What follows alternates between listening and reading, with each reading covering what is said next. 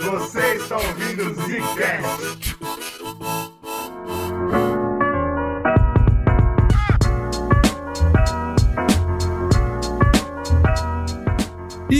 Começando mais um Zcast. Ihu, aqui fala o Bruno. Aqui quem fala é o Slow. Ah, aqui quem fala é o Eugênio e, nossa, o Zcast tá aprimorando, né, o, o método dele de fazer podcast. Cara, hoje a gente vai fazer um programa Que história que é ele essa? tá completamente de uma pauta que a gente nunca fez antes, um bagulho novo pra caralho. E acho que o resultado final vai ficar muito bom, hein? Acho que a galera vai curtir. Eu não sei ainda, porque a gente ainda não sabe, mas no final do podcast nós saberemos.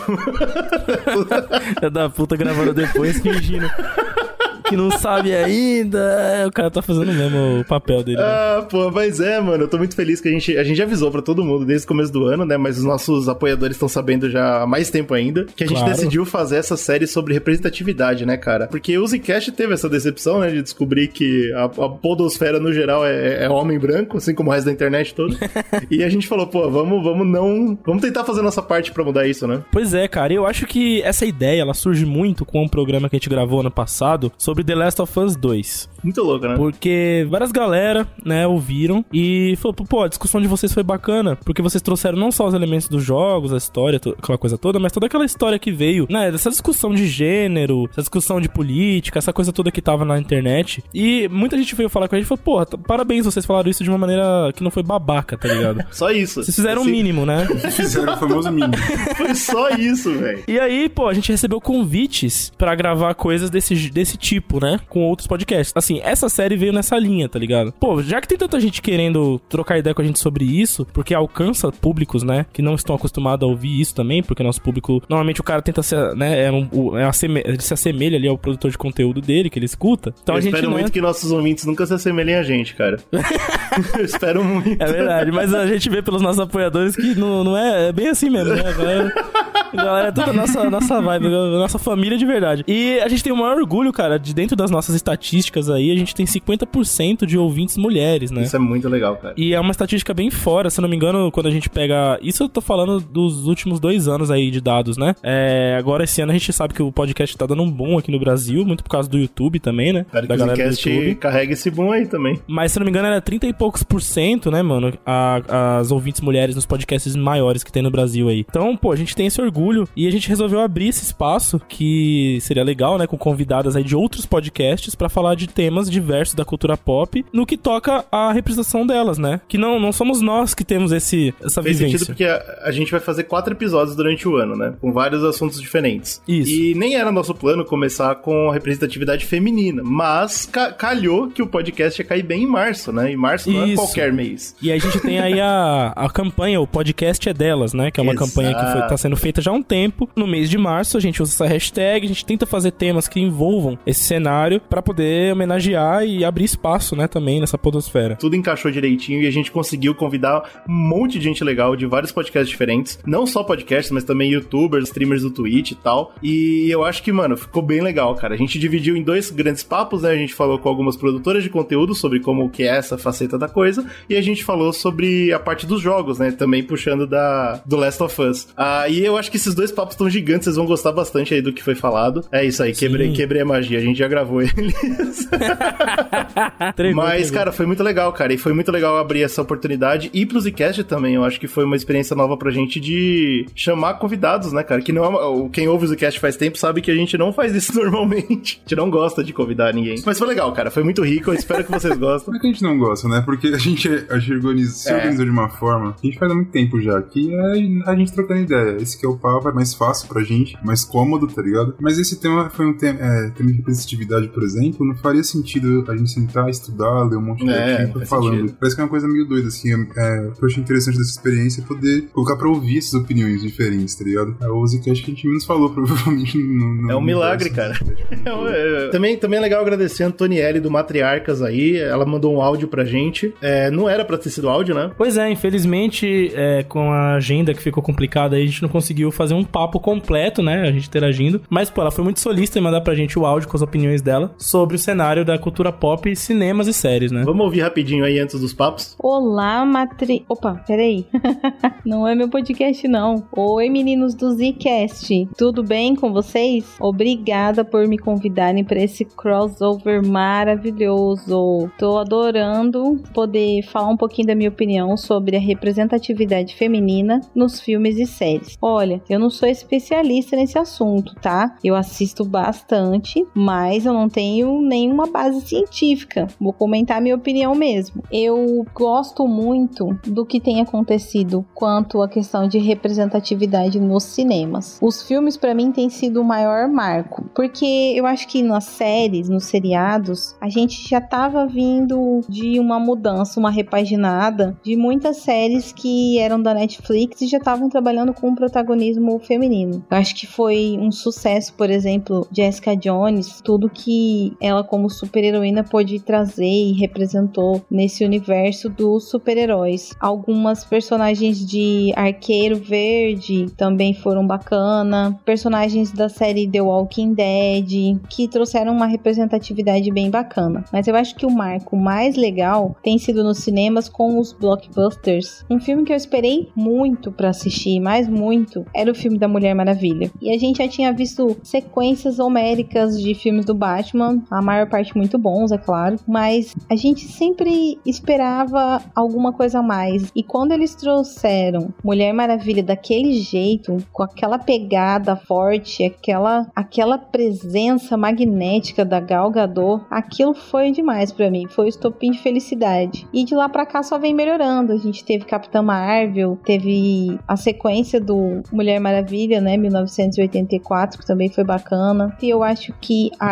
tentativa de se corrigir os erros do passado, de excluir mulheres de todo esse universo cinematográfico sendo protagonistas, é uma reparação histórica necessária. A gente deixou de ter representatividade da mulher real, da mulher como ela é. Meu gato de vez em quando participa do podcast, tá, gente? Só pra vocês saberem.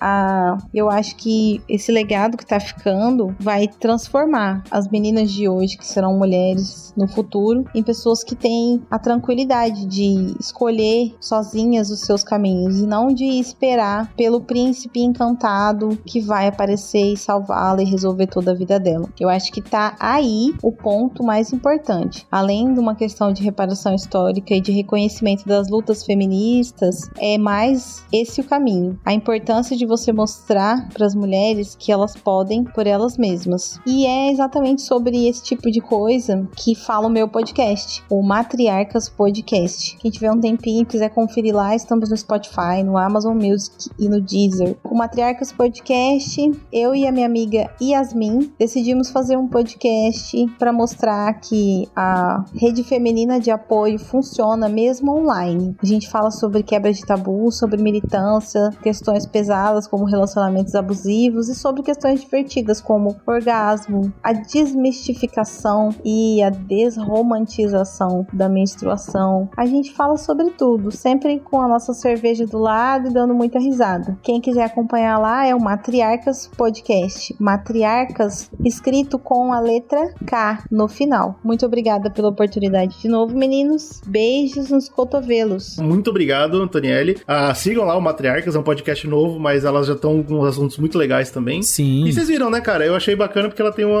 ela tem uma visão mais positiva, mais otimista, diferente é, do cara. podcast aqui, né? Mas eu gostei do que ela falou, cara. Eu gostei que, tipo, muitas coisas que a galera reclama hoje de mudança. Ah, meu Deus, esse personagem agora virou mulher. Ou então, ah, mudamos isso, não sei o quê. Cara, é uma reparação histórica, né? Eu gostei muito É, da, mano, da colocação dela. Chegou a hora da gente dar espaço pra, pra essa galera. Não dá pra gente ficar só martelando o homem branco, hétero, em cima da tela pra sempre. Vamos abrir o leque, parar com essa porra de ficar só no homem e tal. É bem legal, mano. Eu, eu gostei do, do, do papo dela, mas como eu falei, é, é- é- foi até diferente do resto do podcast aqui que vocês vão ouvir. É, ela foi bastante bem otimista, né? Eu sinto essa, essa- esse otimismo um pouco no cinema quando a gente vê algumas mudanças acontecendo. Ela deu vários exemplos. E isso é uma coisa que eu percebo que, que empolga mesmo o público, né? Que, transfo- que, que transforma a visão que a gente tem sobre isso. Muito bem, muito obrigado pela participação e vamos que vamos. Eu espero que vocês gostem. Fica aí com o papo de produção de conteúdo e depois sobre games com nossas convidadas.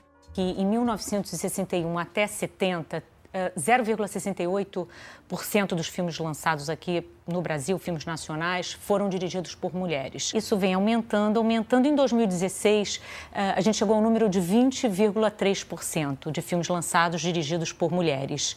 É, o que, que acontece quando a mulher passa principalmente para trás das câmeras? Muda a representação da mulher no cinema brasileiro? Ah, sim. Acho que muda. Muda porque ela traz a sua vivência mesma, não é? a sua sexualidade, a sua libido, a sua, o seu erotismo, uh, enfim, a sua alma. Não é? É isso aí, que alegria de chamar aqui três convidadas fantásticas para participar dessa conversa com a gente. A gente tem o pessoal do Em Alta. Oi, gente, aqui é a Luna. Eu sou anfitriã no Em Alta Podcast e produzo também conteúdo para as redes sociais focado em cultura pop, cultura geek. Junto com a Amanda, a gente também faz algumas lives nos fins de semana, né, falando sobre as notícias do mundo geek. Então é mais ou menos isso. E aí, gente, aqui é a Amanda. Eu tenho um canal no YouTube que se chama Amanda Woodman. Sim, eu sei, o sobrenome foi péssimo, porque a maioria das pessoas não entendem, mas enfim. Eu faço conteúdo de cinema, séries, literatura também. E como a Luna falou, a gente tem um podcast, né, que é o Em Alta, que a gente propõe a discutir assuntos que estão em alta, ou às vezes quando dá louca na gente, a gente discute uns assuntos aleatórios também. Perfeito, a gente também tá com a Tami, do Zeros Cast. Olá, gente, muito obrigada pelo convite. Eu sou a Tami Espinosa, faço parte do Zeros Cast, um podcast dedicado ao mundo das séries, onde a gente sempre tá lançando episódios quinzenais e também faço conteúdo na Twitch, onde eu assisto série ao vivo, todo domingo e toda terça. Séries que eu nunca assisti, como The Office. Eu tô lá surtando, assistindo pela primeira vez The Office e The Americans. Eu amo. Não, eu tô amando. E eu tenho um episódio falando que eu odiava The Office antes de assistir. É, é muita incoerência. Sim, eu sei. Amiga, eu era essa pessoa também. Eu também fui essa pessoa e tive que engolir o que eu falava. Não, eu tô engolindo ao vivo. Nossa, então a gente é o grupo que não gostava de The Office, porque eu também. Não, gente. mas era por causa da série ou por causa dos, dos Oh. fãs, do, do público? Por causa da série. Não, é por causa da série. Os primeiros episódios são bem, Ah, bem difíceis, assim, pra não falar outra bem. coisa. É verdade, mas depois que tu engata, meu Deus, é uma paixão pura. Neste momento da gravação, estou na terceira temporada, então eu tô, tipo, amando. E é, bem, e é bem legal, assim, assistir série com a galera. Eu Não sei se Ah, vocês hora. gostam. Então, quem quiser seguir, Sim, Tata. Underline Tami, sempre tô lá. e falando sobre futebol no Twitter. Olha aí, mas aí é multi, multifunções, gostei. Olha só. Como em todo papo, vocês podem ficar tranquilos que todos esses links vão estar na descrição do vídeo, eh, do vídeo, ó, do podcast, e a gente também vai postar nas nossas redes sociais pra vocês. Ah, vamos falar, cara, vamos falar sobre produção de conteúdo com essa galera. Eu acho que, pra começar, eu, eu até tive uma discussão com o Brunão, e eu queria saber a op- a opinião de vocês sobre isso. Produção de conteúdo, ela evoluiu da televisão, né? Eu acho que hoje em dia todo mundo que produz conteúdo é influencer, e a televisão foram os primeiros influencers nossos, né? Especialmente antes da internet. E era, a gente sabe a história da TV, tem todo um podcast acertido a, a ter. É isso, é acertido. sobre a história de como que nasceu também super dominada por homens e como foi. As mulheres tiveram que galgar o espaço lá também. Mas antes de passar pra internet, e aí essa foi a discussão que eu tive com o Brunão, eu queria saber se vocês concordam. O passo entre TV e internet foi stand-up comedy. Eu tô errado nisso? ou, ou faz sentido? Eu acho. Eu gostaria que você desenvolvesse. É, isso que eu ia falar. Por que você acha isso? Eu não vejo ligação, mas se você É. tem uma justificativa, a gente pode debater sobre isso. Então, eu vou explicar meu ponto de vista. Eu tava pensando nos primeiros. ah, eu tava escrevendo a pauta, pensando nos primeiros influencers, nos primeiros youtubers, homens, obviamente, a gente vai também falar sobre isso. E eu tava indo um pouquinho pra trás, né? Em, mais ou menos em 2000 e, de 2004 a 2000 e, 2006 a 2009, mas aí onde tava realmente estourando a internet, o YouTube nasceu, o que tinha mais procura era esses clipes desses stand-up comedies. E, e eu acho que, não, não por acaso, esses caras estão fazendo tanto sucesso hoje, tem programas e podcasts e programas de TV e caramba. Nessa, naquela época, quando tava nascendo a internet, eu lembro que eram eles que apareciam nos programas, eram eles que fazendo entrevistas, era, era sempre esses caras que eram tão engraçados, todo mundo queria ser parecido. E aí eu, eu cheguei nessa conclusão porque eu acho que os primeiros canais de YouTube tentavam mais ou menos imitar essa parada ou trazer essa parada pra, pra dentro da internet. Essa piada situacional, essa, né, aí pra dar exemplos, por exemplo, o, o Whindersson, que ele trazia uma coisa que eu acho que se via muito antes ah, nos stand-ups. E aí, eu, eh, por que que eu fiz toda essa ligação na minha cabeça? Porque eu acho que era uma mídia extremamente dominada por homens, e foi por isso, talvez, que o YouTube começou dominado por homens. Isso é minha opinião, eu queria saber se faz sentido. Eu enxerguei essa, essa linha de tempo aí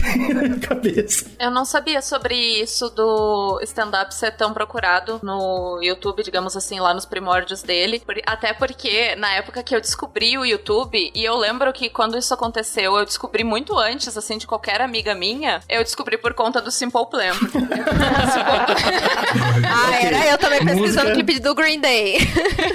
Aí eu não tinha ideia disso, mas assim, faz um pouco de sentido se pensar nos primeiros vídeos do Felipe Neto, por Sim. exemplo, que são bem essa questão assim de fazer uma crítica zoando. Quando você para pra pensar, parece que é uma coisa comum, assim. Você para pra pensar no rádio, por exemplo, que foi onde começou a ter essa galera que, que tinha o poder da mídia pra se comunicar e falar Exato. com a galera e tal. Geralmente era homens. A gente tava vendo um vídeo hoje, acho que era do Mojo, sei lá qual é o canal, que ele tava citando 10 mulheres que eram muito, que foram muito impactantes na, na mídia como um todo. E mostra, tipo, moças que conseguiram, tipo, lá, em 36, 40 e poucos, ter um, um poder na, no rádio, mas era bem diminuto, né? Tipo, acho que fica. Ele vira esse bagulho grande, assim, que você fala, putz, olha essa moça, ela conseguiu um negócio, porque, tipo, não tinha, era só cara. Sim, Eu acho que é uma exato. admiração normal, né? Sim, cara? na verdade, acho que para discutir isso, a gente tem que entender primeiro como a, a representatividade de mulheres é, é colocada na mídia, assim, e isso em qualquer uma. Uhum. Se a gente for lembrar, tipo, começo do, da TV e tudo mais, as grandes mulheres, a-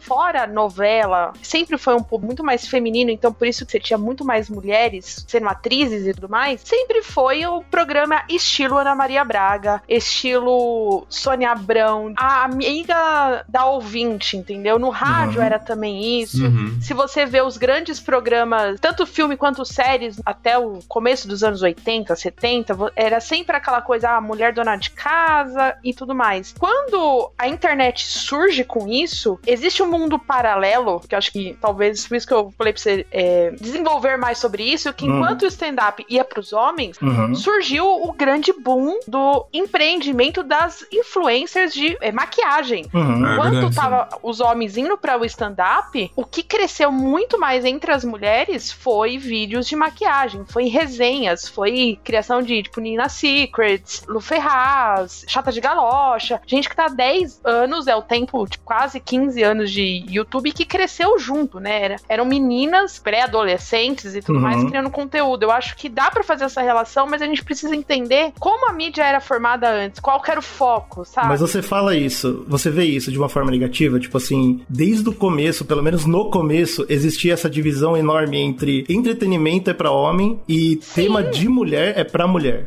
Sim, sim. É por isso que eu tô falando, tipo, é, a gente, apesar de ter esse boom e tudo mais, é algo a se questionar. A gente, se a gente for falar sobre produção de conteúdo de mulheres, se você não se- seguir o padrão, principalmente no co- começo dos anos 2000, você não fazia sucesso. Você só fazia sucesso na mídia se você era bonita, se você tinha QI, se você, sei lá, usava maquiagem ou roupa apertada. Se você queria falar sério, você era desdenhada. E isso, apesar de tudo, acontece ainda hoje. Mas eu acho que principalmente na criação do YouTube, quando mulheres, vai, pra cultura pop, foram falar sobre isso, elas sofreram muito. E se você vê, poucas estão há tanto tempo. Verdade. Uhum. Se você for falar os grandes canais, me fala um grande canal de cultura pop comandado por uma mulher que tem mais de 10 anos. Eu desconheço. Uhum. YouTube tem.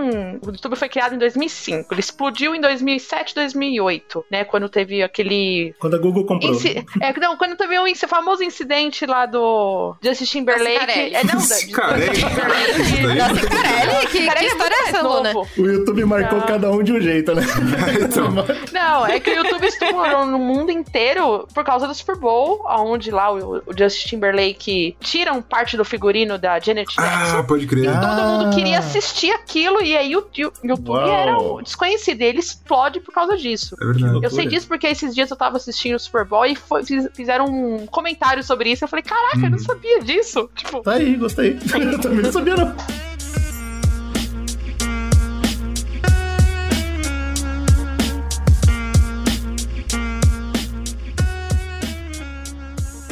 Teve um negócio que vocês estavam que você comentou agora, Tami, que me deu um gatilho aqui, eu queria saber de vocês três. Uma coisa que a gente tá entendendo pelo papo até então é que, tipo, tinha essa, por exemplo, quando começou, começou uma coisa meio segmentada como já era antes. A TV já era assim, a rádio já era assim, eram coisas meio que segmentadas, mas era o quê? Era o cara que era o chefão lá, o homem branco velho, abusivo Claro. geralmente, que ele escolhia lá porque ia dar dinheiro pra ele. E meio que foi uma coisa segmentada, mas agora que a gente tá falando de cultura pop, quando vocês se apresentaram, todo mundo falou, putz, eu falo de cinema, eu falo de séries, eu falo de livros, eu falo de tal. Esse é um, é um ambiente que, mesmo na internet, nos primórdios, foi muito dominado por homens. Por que vocês decidiram falar sobre esse tema? Qual foi o, o input de vocês? Tipo assim, putz, é só algo que eu gosto e eu acho que consigo falar? Ou é algo que eu acho que não tá sendo falado por uma pessoa que, que tem o meu ponto de vista? Qual que foi a brisa de cada uma de vocês? O meu, o meu foi bem simples, foi assim, cara, eu gosto de falar com os meus amigos, por que não gravar isso e soltar, entendeu? Eu comecei a fazer por exemplo, Uhum. produção de podcast porque eu, eu era, tipo, a fã número um do podcast. E eu era convidada e ficava falando pau, falava, cara, vocês precisam falar disso. Eles são meus amigos, eu falava, cara, fala disso. Puta, vocês tinham que ter tido uma outra visão sobre isso. Por quê? Ah, porque eu tenho uma outra visão. Tipo, eu não queria falar, ah, eu sou mulher. Não. Mas é porque você tem uma outra visão mesmo. E, e tá tudo bem. E aí, quando eles pediram pra eu participar, falou assim, cara, a gente precisa de ter uma outra visão sobre alguns assuntos, que às vezes não tá, entendeu? Mas o meu foi basicamente assim, não que eu sentia falta de alguém. Eu acho que a gente tá muito bem representado hoje em dia. De incríveis mulheres que estão surgindo e que já estão se consolidando na cultura pop, mas o meu foi mais basicamente isso. Porque, ah, já que eu tô gravando, por que não postar não? isso e passar vergonha ao Vou vivo? entrar também, boa. Por que não deixar pra posteridade, né? É. Também. Às vezes eu entro nessas piras, sabe, gente? Tipo, vou morrer e aí meus vídeos vão ficar pra posteridade. Olha que louco, enfim. é... Você já tá eternizada, né? é, não é louco isso? Vocês já pararam pra pensar que a voz de vocês vão ficar, vai ficar eternamente enquanto a internet durar? O objetivo Esse é o é esse objetivo, é que a galera sofra com a gente. Depois que a gente sair daqui, a galera sofrendo, ouvindo a gente falar um monte de merda. Ou não, né? A pessoa leva o assunto para outro lado, enfim. a minha pira foi é, mais ou menos a mesma que a Tami falou, né? De querer expor sua opinião para outras pessoas e também ouvir, né? Você ter essa troca. Porque quando eu resolvi criar o meu canal lá, tipo, final de 2016, 2017, era porque eu tava meio que começando a conhecer Neil Gaiman, me tornei fã do escritor, então eu queria debater as obras dele com alguém. E eu entrava em grupos ah, no Facebook, enfim, em outros lugares. Eu comecei a ver que tinham minas que faziam conteúdo e eu queria trocar também. Eu achei isso muito legal, porque nunca foi meu intuito fazer, tipo, uma forma de gerar renda, de trabalho. Sempre foi pra conhecer outras pessoas, trocar ideia e tal. E aí eu fui expandindo pra séries e filmes e tal. O meu rolê, ele vai um pouquinho para outro lado. Eu comecei com um blog e isso no decorrer do tempo acabou se tornando algo mais complicado de fazer, não só porque o blog escrito começou a ser meio que extinto, como também a conotação do título de quem escrevia para blog passou a ser o título de uma blogueira, né? Uma blogueira, eu digo que fala sobre moda, que fala sobre maquiagem, que faz vídeos sobre maquiagem, e aí a gente já não tinha mais como se intitular, porque tava criando conteúdo, não era jornalista formado. Era chamada de blogueira. E isso não dá credibilidade para quem tá criando um conteúdo sério sobre outras coisas. Então, assim. Bom, isso- pelo menos passa a ideia errada, né? Passa hoje em dia, porque na verdade nem era pra ter essa conotação, né? Uma vez que quem cria vídeo é mais pra vlogueiro, né? Do que verdade. blogueiro em si. Mas enfim, acabou sendo linkado. E eu comecei a criar conteúdo, seja em blog, seja depois em Instagram, redes sociais. Escrevi também pra alguns sites. Foi mais porque eu queria mostrar pras pessoas coisas que não estavam sendo vistas. E isso não só no âmbito assim do entretenimento de séries, de filmes, como artistas. Eu via muitos blogs assim sobre entretenimento em geral, mas ninguém falava de artistas visuais. E eu queria poder mostrar pras pessoas ah, aquele conteúdo e não só as imagens que eles criavam, mas também o que vinha por trás disso. Então, muitas vezes eu acabava entrevistando uma galera ou eu acabava indo assim, ó, fundo na internet pra achar bios e poder escrever uma matéria legal sobre. Então, eu comecei aí puxar assim das outras pessoas o interesse por aquilo que não é visto mesmo, não tem a visibilidade e deveria ser, porque é muito legal. Mas entre vocês três, então, só a Amanda mesmo teve, vamos dizer assim, pares, também mulheres que estavam criando na época. A, a, a Luna e a Tami, elas não olharam outras criadoras pra, pra seguir o Não, conteúdo. não, eu criei, eu tenho, eu tenho amigas que são criadoras, que começamos juntas, ou gente que já tinha começado, que incentivado. Mas eu, eu, eu queria perguntar pra vocês, meninas, vocês também sentiam, tipo, vocês sentiram medo de começar e sofrer hate? Cara, é, é o Muito. maior pensamento que eu tenho, às vezes isso eu até me cobro muito. Na hora que a gente tá produzindo algum conteúdo, principalmente eu que gravo com dois homens, eu amo vocês, meninos, mas assim, às vezes eu fico, cara, se alguém vai sofrer hate nesse episódio, vai ser eu. É automático. Uhum. Ou, às vezes, até o elogio é diferente. Uhum. Tá. Sabe? entendi. É com uma outra conotação. E, cara, isso é frustrante, porque que nem a Amanda tinha falado de, de fazer conteúdos que a gente gosta e a gente quer fa- falar da nossa forma, né? Uhum. Tipo, mesmo que as pessoas tenham um monte de gente falando ou só tem duas, eu, eu quero fazer o meu conteúdo da mesma forma. E a gente é muito cobrado com isso. E eu acho que é uma cobrança muito diferente hoje. Se a gente for fazer essa comparação entre homens e mulheres, eu acho que a gente precisa falar muito mais certo. E eu acho que às vezes é por isso que tem até poucas mulheres ainda. Porque a gente não tem permissão de errar. A gente não tem permissão sim. de tentar. A gente não tem permissão de fazer uma coisa diferente, sabe? Uhum. Eu acho que depende um pouco do formato e do veículo onde Sim. vai ser, né, divulgado a tua criação, né? Porque, por Uhum, exemplo, concordo. quando, quando eu faço algum post informativo no meu Instagram, o meu público maior do feed é, em geral, mulheres. E aí, tem aquelas mulheres que vão lá dar o apoio e achar super legal, e vai ter as outras que vai vir, e vão vir e apontar. Ah, mas Sim. faltou tal coisa aqui. Ou vem com alguma crítica. Às vezes tu vê que é construtiva e acho legal. Agora, outras vezes é só pra dizer assim: então, queridinha, você não, não foi atrás, sabe? Mas assim. O que eu digo quanto ao formato é que no Instagram, por exemplo, ah, eu tenho essa divisão, que o feed é das mulheres e as lives a gente tem assim, o público 90% masculino. Uau, mas Sim. por É. que você acha isso? Eu acho que é, é pelo visual mesmo, porque Ah, nas entendi. lives a gente tá aparecendo nos posts do meu Instagram, apesar de ter ali umas fotos entre os posts, os posts de conteúdo não tem foto minha. Ah, tá. né? entendi. Então, assim, não, não atrai o público masculino e às vezes até uma temática que vai mais pro lado feminino e tal. Ultimamente eu tenho feito posts a respeito da verdade dos contos de fadas, então acaba pegando, assim, um público que cresceu mais com isso, que vai muito pro lado feminino.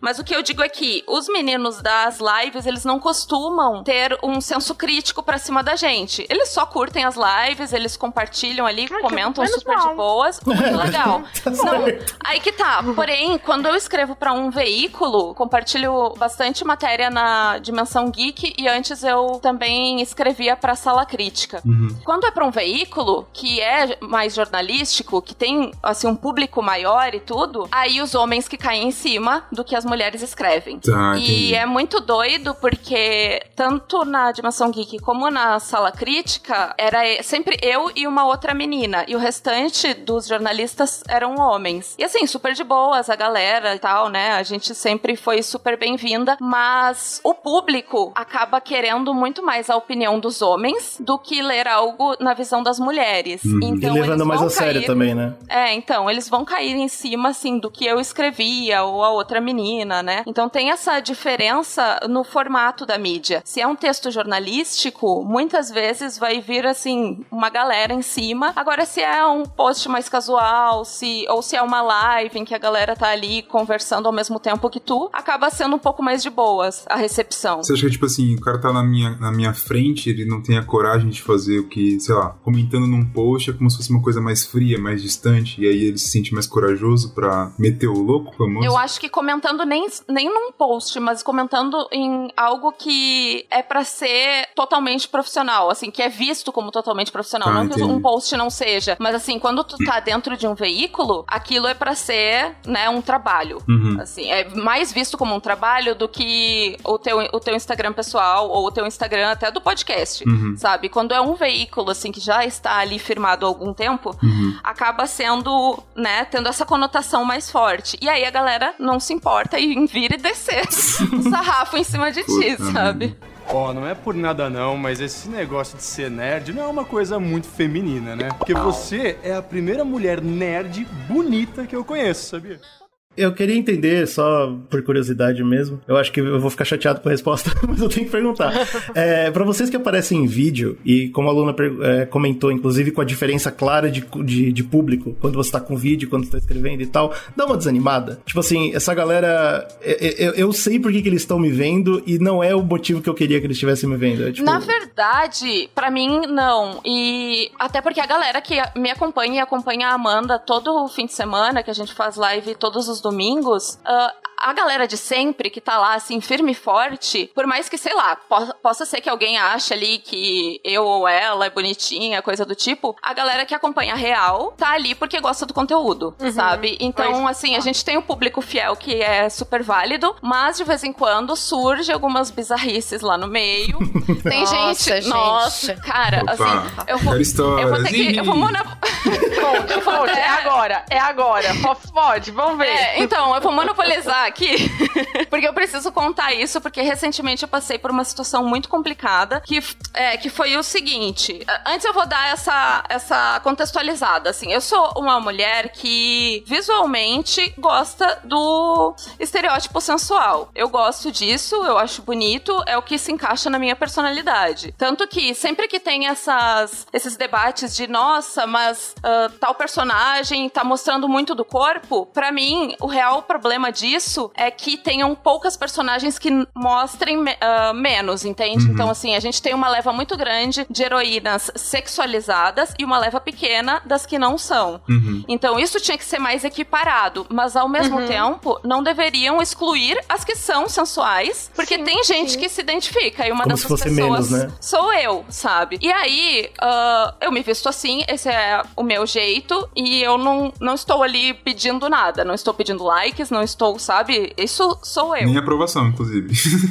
é. Exatamente, sabe? Isso é o meu dia a dia. E aí, o problema é que, assim, uh, nessas últimas semanas, eu tive que privar o meu Instagram, porque começou a surgir muitos comentários em fotos e pós-live de pessoas, assim, comentando o meu corpo ou uh, me chamando pra coisas terríveis. Uhum. E, assim, um cara assistiu a live, ele, ele teve durante a live toda lá. Ele até perguntou, ah, sobre o que, que é a live e tal, interagiu aqui e ali, sabe? E eu pensei, tá, que nem os outros, né, espectadores é um ouvinte, da live. Né? É, mais um, Exato, que ótimo. legal, sabe? Aí, no final da live, ele veio e disse assim, ah, então eu quero te fazer uma proposta. Nossa. E, a, e aí eu, não, eu, eu fiquei super feliz, né, porque eu pensei assim, ah, vai ser alguém me chamando pra participar do YouTube, pra participar de podcast. A Luna já pensando na publi. É muito otimismo. publi.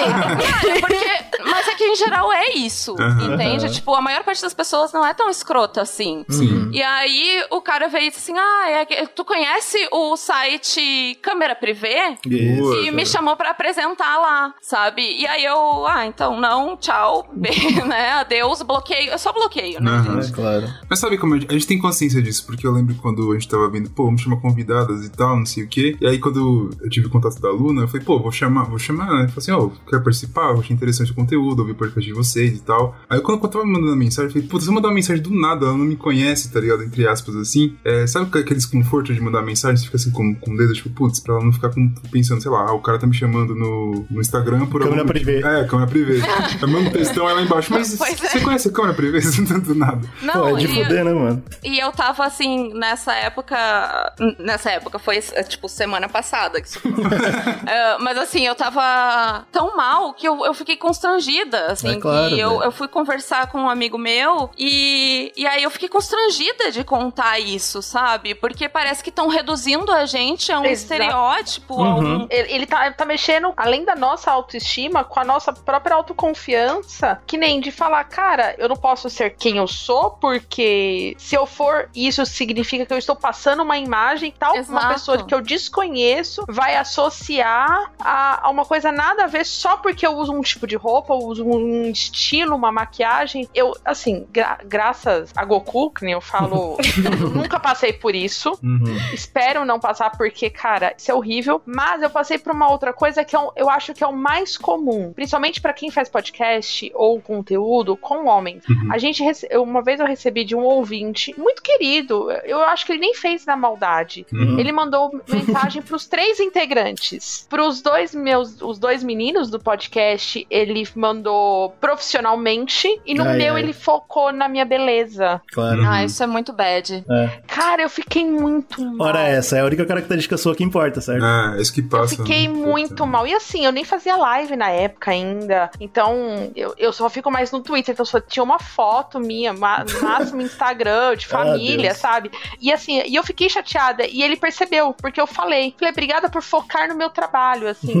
não quis ser mal educada, porque eu acho que a pessoa nem percebeu que ele fez isso. Uhum. Ah, Ou se mas- percebeu, a gente nunca vai saber. É, mas tem que chamar Mas é- atenção mesmo. Certíssimo. Mas aí, só que assim, é, é uma coisa que, se eu chamar atenção, eu vou ser taxada de doida. Que é o que Ah. acontece Ou hoje na chata, cultura né? pop. É, o que hoje acontece. Quando você vira chata, que a gente pode falar, a gente quer falar sobre conteúdo, só que infelizmente, e isso eu espero do meu coração que as coisas comecem a mudar. Eu sinto que tá mudando, mas a passinhos de tartaruga Uhum. é o poder, eu, eu poder falar e poder falar assim, não, cara, tu tá errado. Uhum. Sim, que, E, pô, e é não o mínimo, só né? Tipo, homens ou mulheres. É, é, tipo, tipo, qualquer coisa que você faz, puta, é, vira uma coisa gigantesca. E às vezes, Nossa. cara, eu só quero fazer isso. Uhum. Posso dar um exemplo que eu e Luna vivemos recentemente? Uhum. Quando a gente foi falar de aves de rapina. Surgiu o cara do bueiro, tipo, sabe? Sempre, né? É, não do nível de, sabe, enfiar o dedo na nossa cara e falar, não, o filme é horrível, mas do tipo, ficar naquelas de você não pode gostar do filme, sabe? Eu querer enfiar a goela abaixo, do tipo, não, entre muitas aspas, o filme é ruim, sabe? Uhum. A sua opinião não Eu- importa, né? Porque a minha é muito É. melhor do que a sua, tipo isso, né? Teve uma outra questão que aconteceu, que inclusive um cara, eu não sei quem ele era, na verdade, assim, ele era seguidor da Amanda, hein? Eu vi depois. Ai, gente, olha, deixa eu só fazer um parênteses aqui. Olha, a maioria da minha audiência é só gente elegante, só gente boa, tá? Isso daí.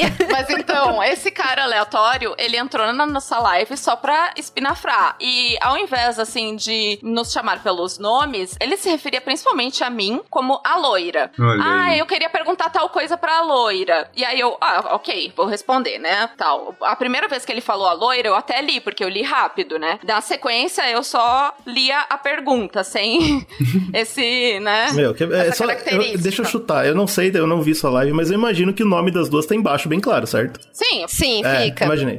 A galera fica comentando os nossos nomes no decorrer, né? Fica conversando com a gente nos comentários. Uhum. Então, assim, não fazia sentido ele continuar, né? Insistindo nisso. Aí, o que que ele fez? Ele veio ah, tentar me pegar numa contradição de algo que eu tinha falado. E eu sambei na cara dele. Olha aí. Sabe? Assim.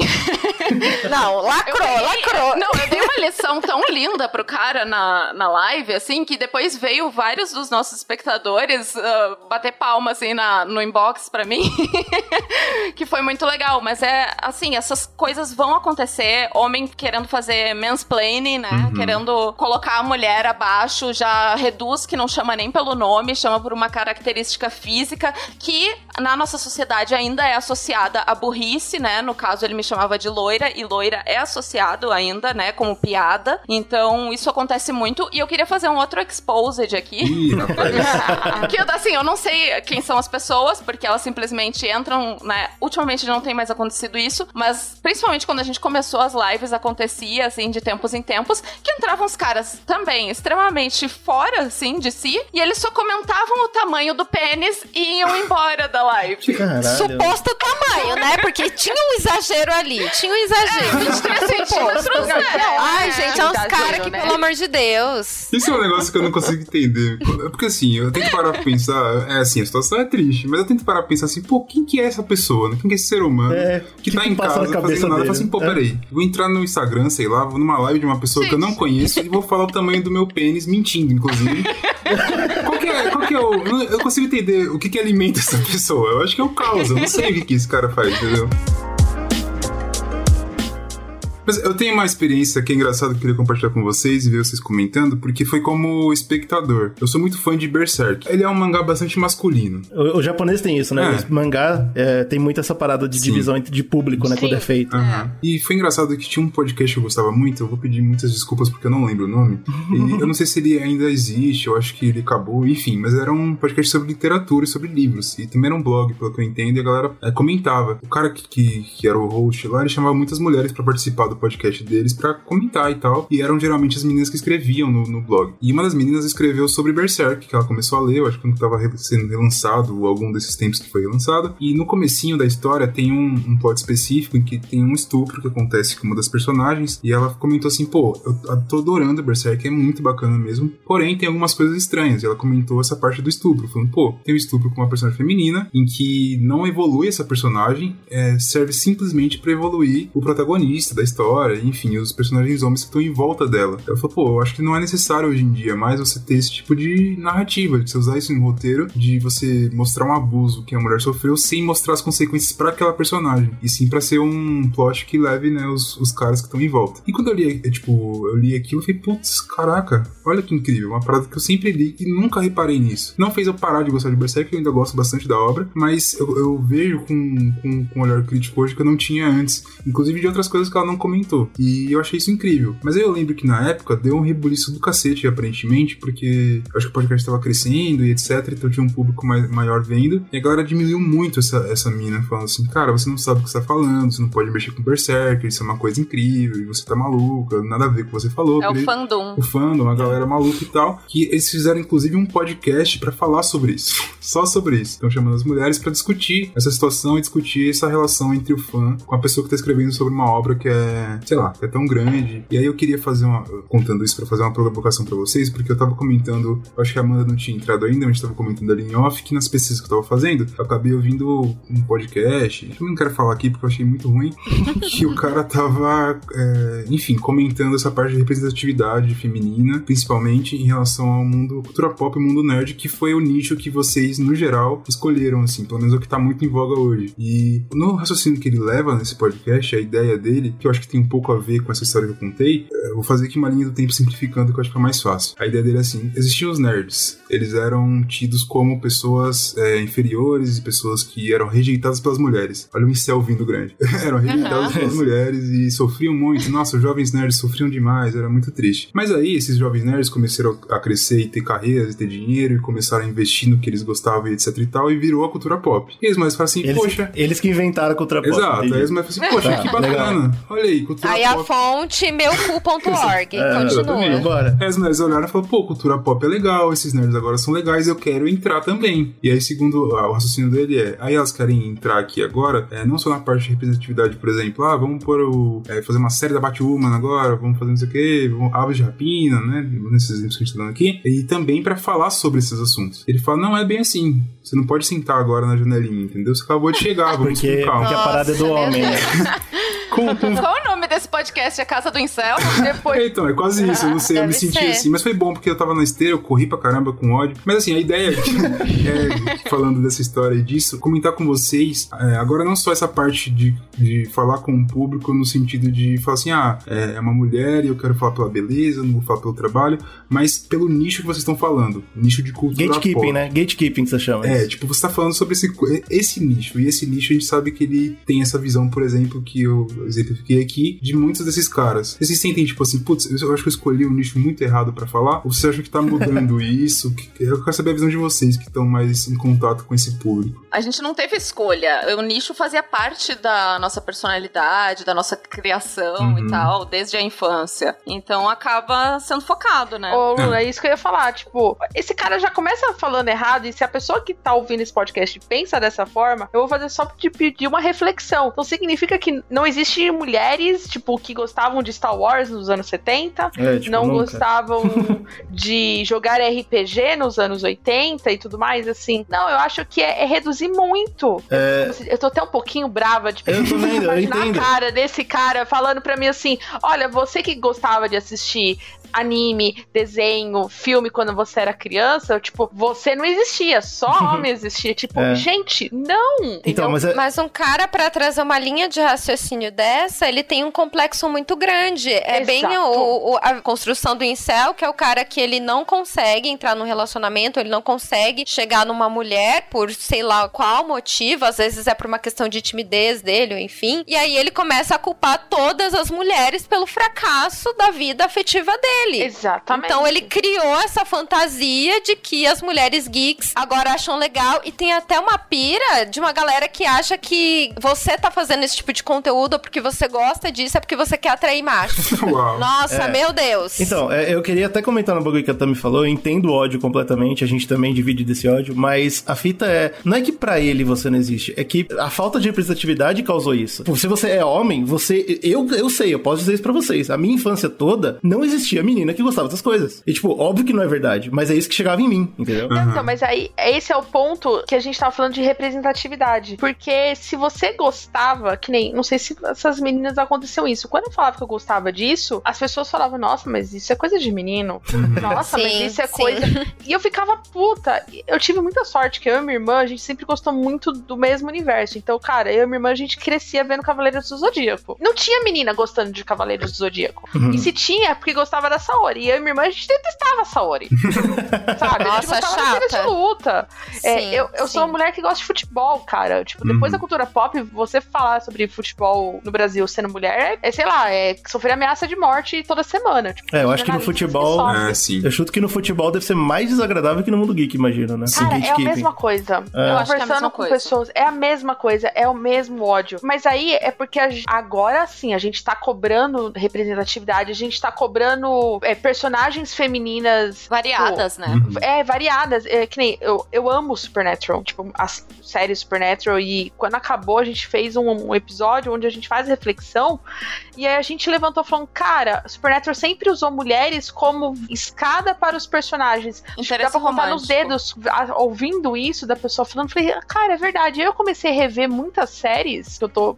Lost, eu tô revendo Lost. Uhum. Primeira temporada de Lost, você tem personagens. Você não tem personagens além da Kate usando biquíni na praia. Tipo, tem todos os homens, mas ela é a única que usa biquíni. Era isso que. Que era. E não tem problema não ser, que nem a gente falou nesse episódio. Só que era só isso. A gente é, sempre foi reduzido a isso. E quando a gente começa a dar vazão a isso e a gente começa a pedir representatividade, a gente sofre os haters, por, por exemplo, vai de Aves de Rapina, de Capitão Marvel, Mulher Maravilha. Como se a gente fosse inferior a isso. E isso é- até hoje é muito debatido ainda. Pelo próprio público e pelas próprias mulheres. Tipo, eu já sofri hate de mulheres. Uhum. É, é pior ainda, é, é, pra mim é mais inconcebível. E quando eu sofri, eu falei, caralho, amiga, Porra.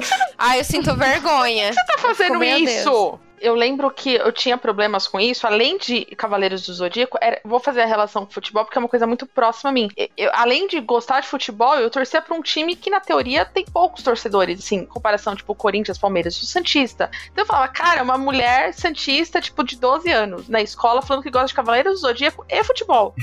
É, realmente. Eu era chamada de menino. Uhum. Tipo, nossa, você é um menino. Puta, eu não, sou, eu não era tão fã de maquiagem. Tipo, eu era reduzida a isso. Eu lembro que teve essa chavinha da mudança, não sei se pras meninas foram isso, é, quando lançou Pokémon.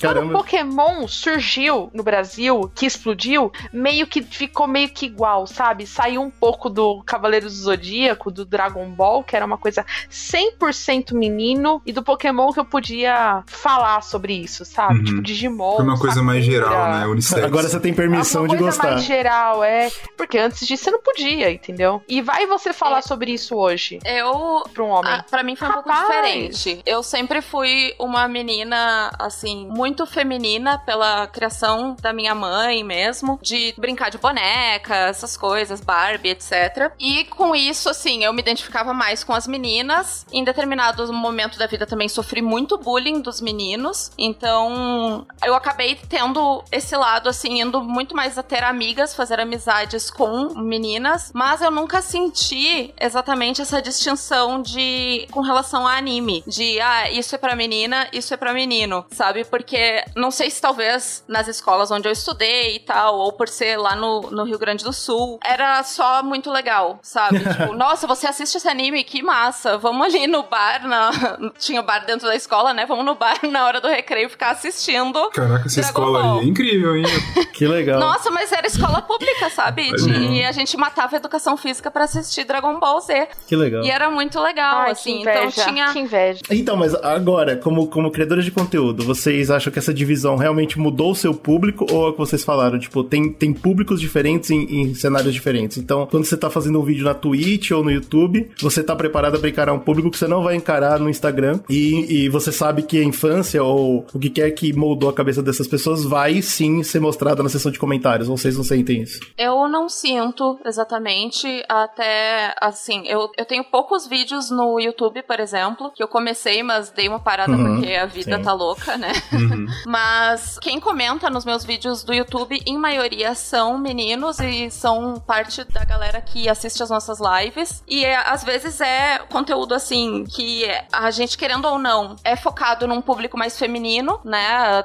Até por falar de anime shoujo, por exemplo, que, né, os animes têm essa distinção, meio que o que que é pra menina, o que que é pra menino. E aí, mesmo assim, eles vão lá e comentam super empolgados de terem Ah, que legal. descoberto algo novo e tal. Então, essa é uma Legal, troca legal. Mas legal. eu acredito que tem muita gente, né, principalmente no canal da Amanda, que é um canal enorme, assim, que chegue pelo hate mesmo. E eu acho que até tem mais uma variável que é depende do conteúdo que você tá fazendo. Porque eu acho que quando a gente fala de cinema de uma forma geral, né? A gente faz uma crítica ou um vídeo de final explicado de algum filme que tá em alta na Netflix. A maioria do meu público é masculino, assim, dá pra colocar até 90%. Mas às vezes acaba furando a bolha e alcançando outras meninas e outros caras. Eu não sinto que tem, assim, um hate. Se for colocar, tipo, em comentário hate mesmo, que a pessoa falando, ai meu Deus, cala a boca, você não sabe o que você está falando. É tipo, sei lá, de, de 100 comentários, dois ou um, muitas vezes. Mas quando é, eu furo a bolha do meu próprio conteúdo e eu resolvo falar de algum filme de super-herói, porque é um filme que tá em alta e eu assisti eu quero comentar, aí eu sinto que já vem um hate por parte do público masculino. Masculino, nossa, Masculino é foda.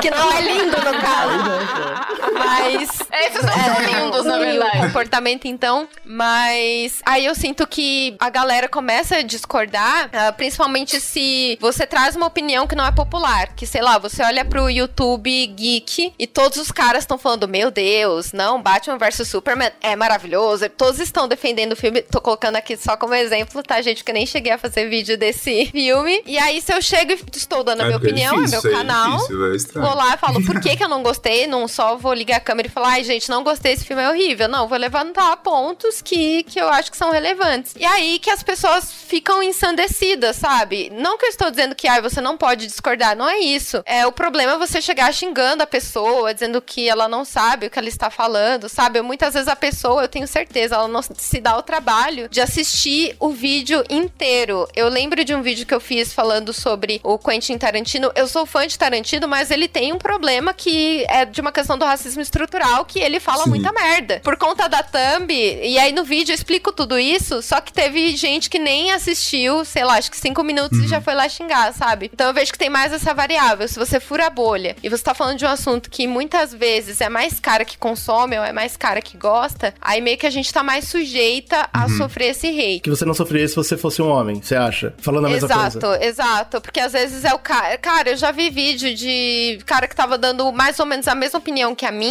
de discordar, e o Não cara. acontecer nada, né? É, e o cara lá, tipo, todo mundo é mesmo, nossa, não tinha parado pra pensar nisso antes, enfim. Então, é isso aí, Brasil. É, eu, eu acho que faz sentido, porque eu fiquei até chateado em pesquisar isso. Eu, eu fiz algumas pesquisas de top 10 e top 20 de canais, né? Pra ter uma noção mais ou menos de como anda a produção de conteúdo no Brasil, porque é uma coisa que eu prefiro ficar longe o máximo possível, apesar de ser podcaster.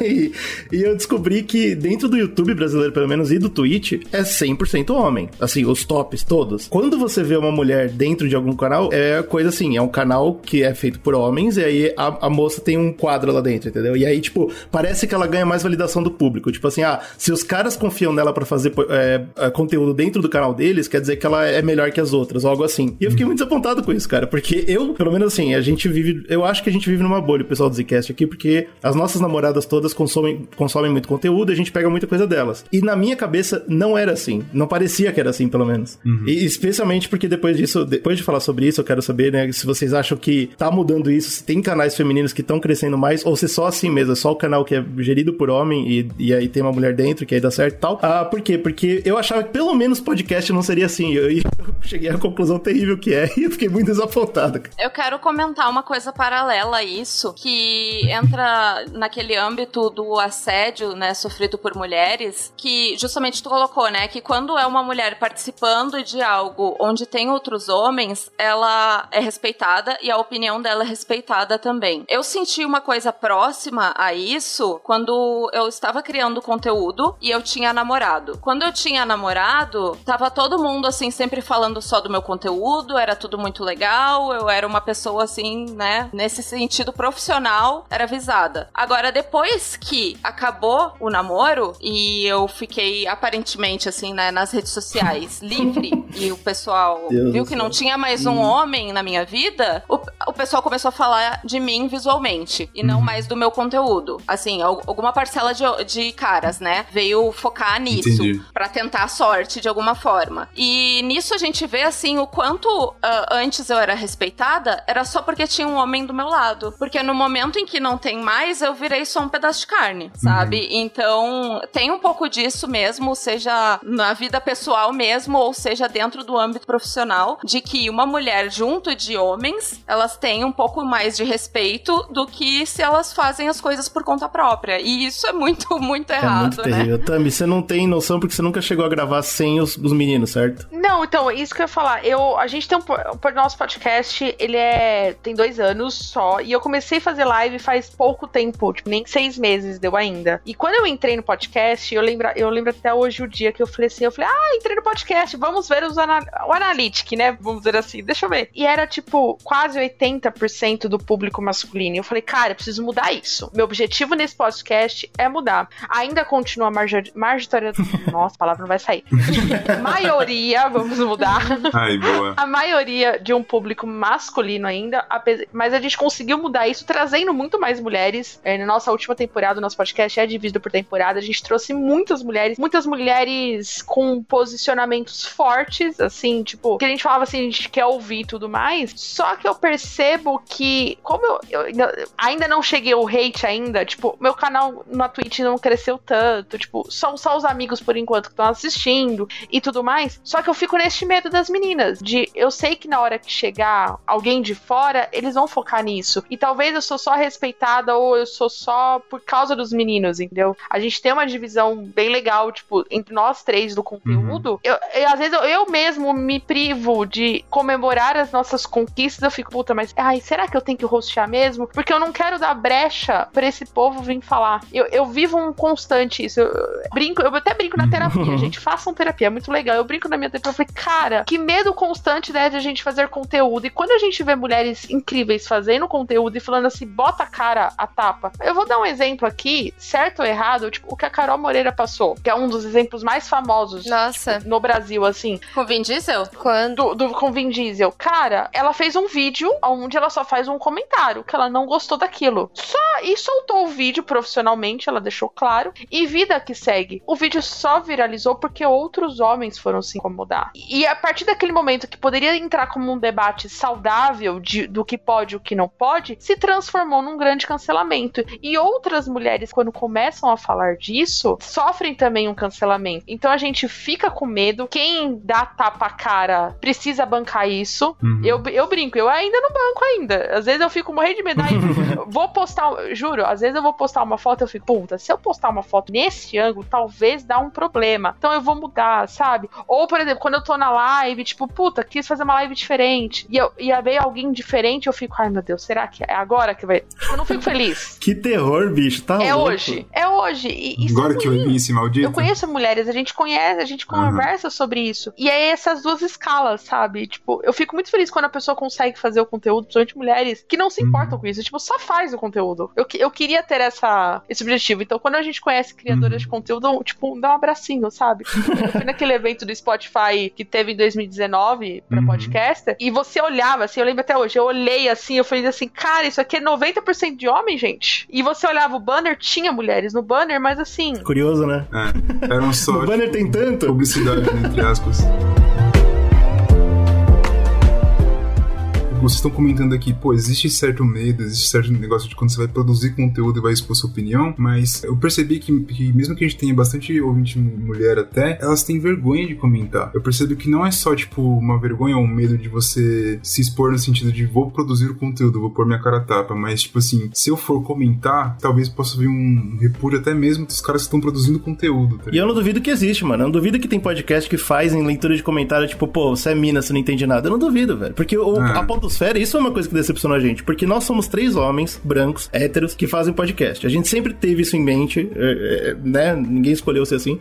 Mas a gente teve. Tem um público feminino forte, inclusive no Apoia-se. Muito obrigado, apoiadoras aí, vocês são demais. E aí, quando a gente foi pros grupos, porque a gente começou finalmente em 2020, depois de 10 anos de podcast, a gente falou, pô, vamos entrar na Podosfera que tá feio, né? A gente tá isolado de todo mundo. Entramos nos grupos, né? Grupo de podcast, Podcasters Unidos, Piriri, Parará. E infelizmente o que a gente mais vê é que é a maioria absoluta de pessoas que gravam homens, pessoas que ouvem homens, e, foi meio chocante pra gente. Eu acho que é chocante quando a gente para pra pensar, eu acho que É. uma pseudo-conclusão do papo todo é que uma coisa vai levando a outra, né? Você tem pouca representatividade, você tem poucas mulheres falando sobre o assunto, é, vai ficando assim. Então, tipo, eu lembro que a gente gravou algum papo, tinha até. A gente tava até com vários apoiadores aqui quando a gente tava gravando, a gente comentou alguma coisa assim, cara, se você não encher o saco, entre aspas, falando assim, cara, tem que colocar é, uma mina pra apresentar um bagulho de jogo aí, por exemplo, tem que colocar of Us 2, por exemplo, coloca duas minas como principal e dane-se o cara lá e vamos colocar. Por mais que a galera vai ficar, ah, meu Deus, não sei o quê. Se você não colocar, não vai ter. É, então, tá ligado? exato. Tem que colocar. Ponto final. Tem que colocar, porque se, conforme você vai colocando, você vai, vai dando, acho que talvez mais, mais coragem e mais palco pra galera falar assim, pô, peraí, eu posso falar sobre isso porque eu tenho, eu tenho um lugar de fala diferenciado agora, eu tenho não sei o que. Eu acho que, tipo, uma coisa vai levando a outra, tá ligado? Eu acho que até tem algumas temáticas que pedem por isso, né? Eu lembro que na época que lançou o Aves de Rapina, tava para lançar, ia rolar a cabine de imprensa, eu fui pedir pro pessoal da Dimensão Geek, né, assim, fervorosamente, porque eu estava louca pelo trailer do filme, que tem uma estética muito bonita. Aí eu fui lá e pedi, nossa, eu queria muito, muito essa cabine, se vocês conseguirem pra mim. E aí eles disseram, nossa, por favor, porque nós queremos a visão de uma mulher sobre esse filme. É, sim. Então eu acho assim que tem muitos assuntos que não só cabe colocar uma mina pra falar, como é muito importante ter a visão dela também. Uhum. E justamente assim, eu já vi muita gente, por exemplo, criticando esse filme ou qualquer outro filme que tenha um protagonismo feminino, e eu não desmereço uma crítica masculina que seja bem, né, resenhada. Porém, tem vezes assim que tu vê que, por exemplo, se é uma conversa entre quatro homens sobre um filme desse e tá todo mundo indo de contra, tu vê que tá faltando ali a visão de uma mulher que se coloca dentro daquela mídia, Uhum, sabe? Sim. you. Então, assim, falta, falta muito, assim, com relação a dar mais espaço para as mulheres falarem sobre as mídias e as atrações dentro do entretenimento e principalmente dentro da cultura geek. Uhum. E até entender também, né? Falando assim, pô, por mais que tenha quatro homens falando sobre o bagulho, beleza, você vai ouvir aquela opinião, não quer dizer que a opinião de quatro mulheres falando sobre o assunto, por mais que seja diferente, é desmerecida, tá ligado? Você não precisa escolher um É, lado. nada a ver, São mano. duas opiniões diferentes. Você Eu até queria, ouvir e falar, "Ah, show." eu queria aproveitar isso, o tema do podcast e tal, pra terminar esse papo conversando sobre essa mídia. É diferente o, o- a plataforma do podcast? Porque assim, por exemplo, se você vai no top 10 podcast do Brasil, todo homem, aí você vai no, pod- no top 20, tem uma porrada de mulher. Tem uma porrada de podcast de mulheres, entendeu? Não de homens com mulher participando e tal. E aí eu fiquei meio, tipo, será que podcast é uma mídia que, que é diferente? Que ela permite a produção de um, de um público diferente? Eu acho que o podcast dá uma abertura porque tu não vai estar se colocando visualmente ali dentro. Então já sofre um pouquinho menos por não estarem já te julgando pela aparência. Seja homem ou seja mulher. Eu acho que muito mais gente tem facilidade em ter uma conversa com outras pessoas, sabendo que não vai estar aparecendo na tela. Então eu acho que nisso ele já ajuda a dar uma abertura. Eu acho que também tem uma coisa de quando o podcast explodiu. Porque assim, a Podosfera existe há muitos anos, só que ela explodiu mesmo, assim, pro grande público 2018 pra frente, né? Assim, alcançou, principalmente quando ela entrou no Google Podcast, quando entrou no Spotify e tudo mais. E eu acho que este momento que nós estamos vivendo, produção de conteúdo por mulheres, tá em crescimento, tá sendo jogado pra mídia, tá sendo uma coisa que outras mulheres estão apoiando, outros criadores de conteúdo estão dando espaço. Eu acho que a gente precisa fazer esse recorte. Eu acho que é muito mais fácil pra mulher fazer o podcast, além de tudo isso que as meninas falaram. Eu acho que é porque a gente se. O podcast é uma mídia que ainda permite fazer qualquer coisa. Assim, Uhum. porque você tem, apesar de ter assim, edição que dá puta de um trabalho, todo mundo quer. A gente é editor de podcast, a gente sabe. Mas Sim, eu acho sim. que é um conteúdo muito mais fácil pela facilidade de eu poder gravar em qualquer lugar. Eu posso gravar com o meu celular. Então permite mais conversas e tudo mais. Eu acho, por exemplo, YouTube, fazer live, você precisa de no mínimo um computador melhor, assim, tipo, não é qualquer computador, entendeu? Eu acho que a gente Uhum. precisa, além disso, de, de ser mais fácil, porque eu não tô me expondo visualmente, eu acho que a gente tem que entender o contexto de quando explode, assim. Até o- a explosão de podcast, a grande maioria ainda era homem.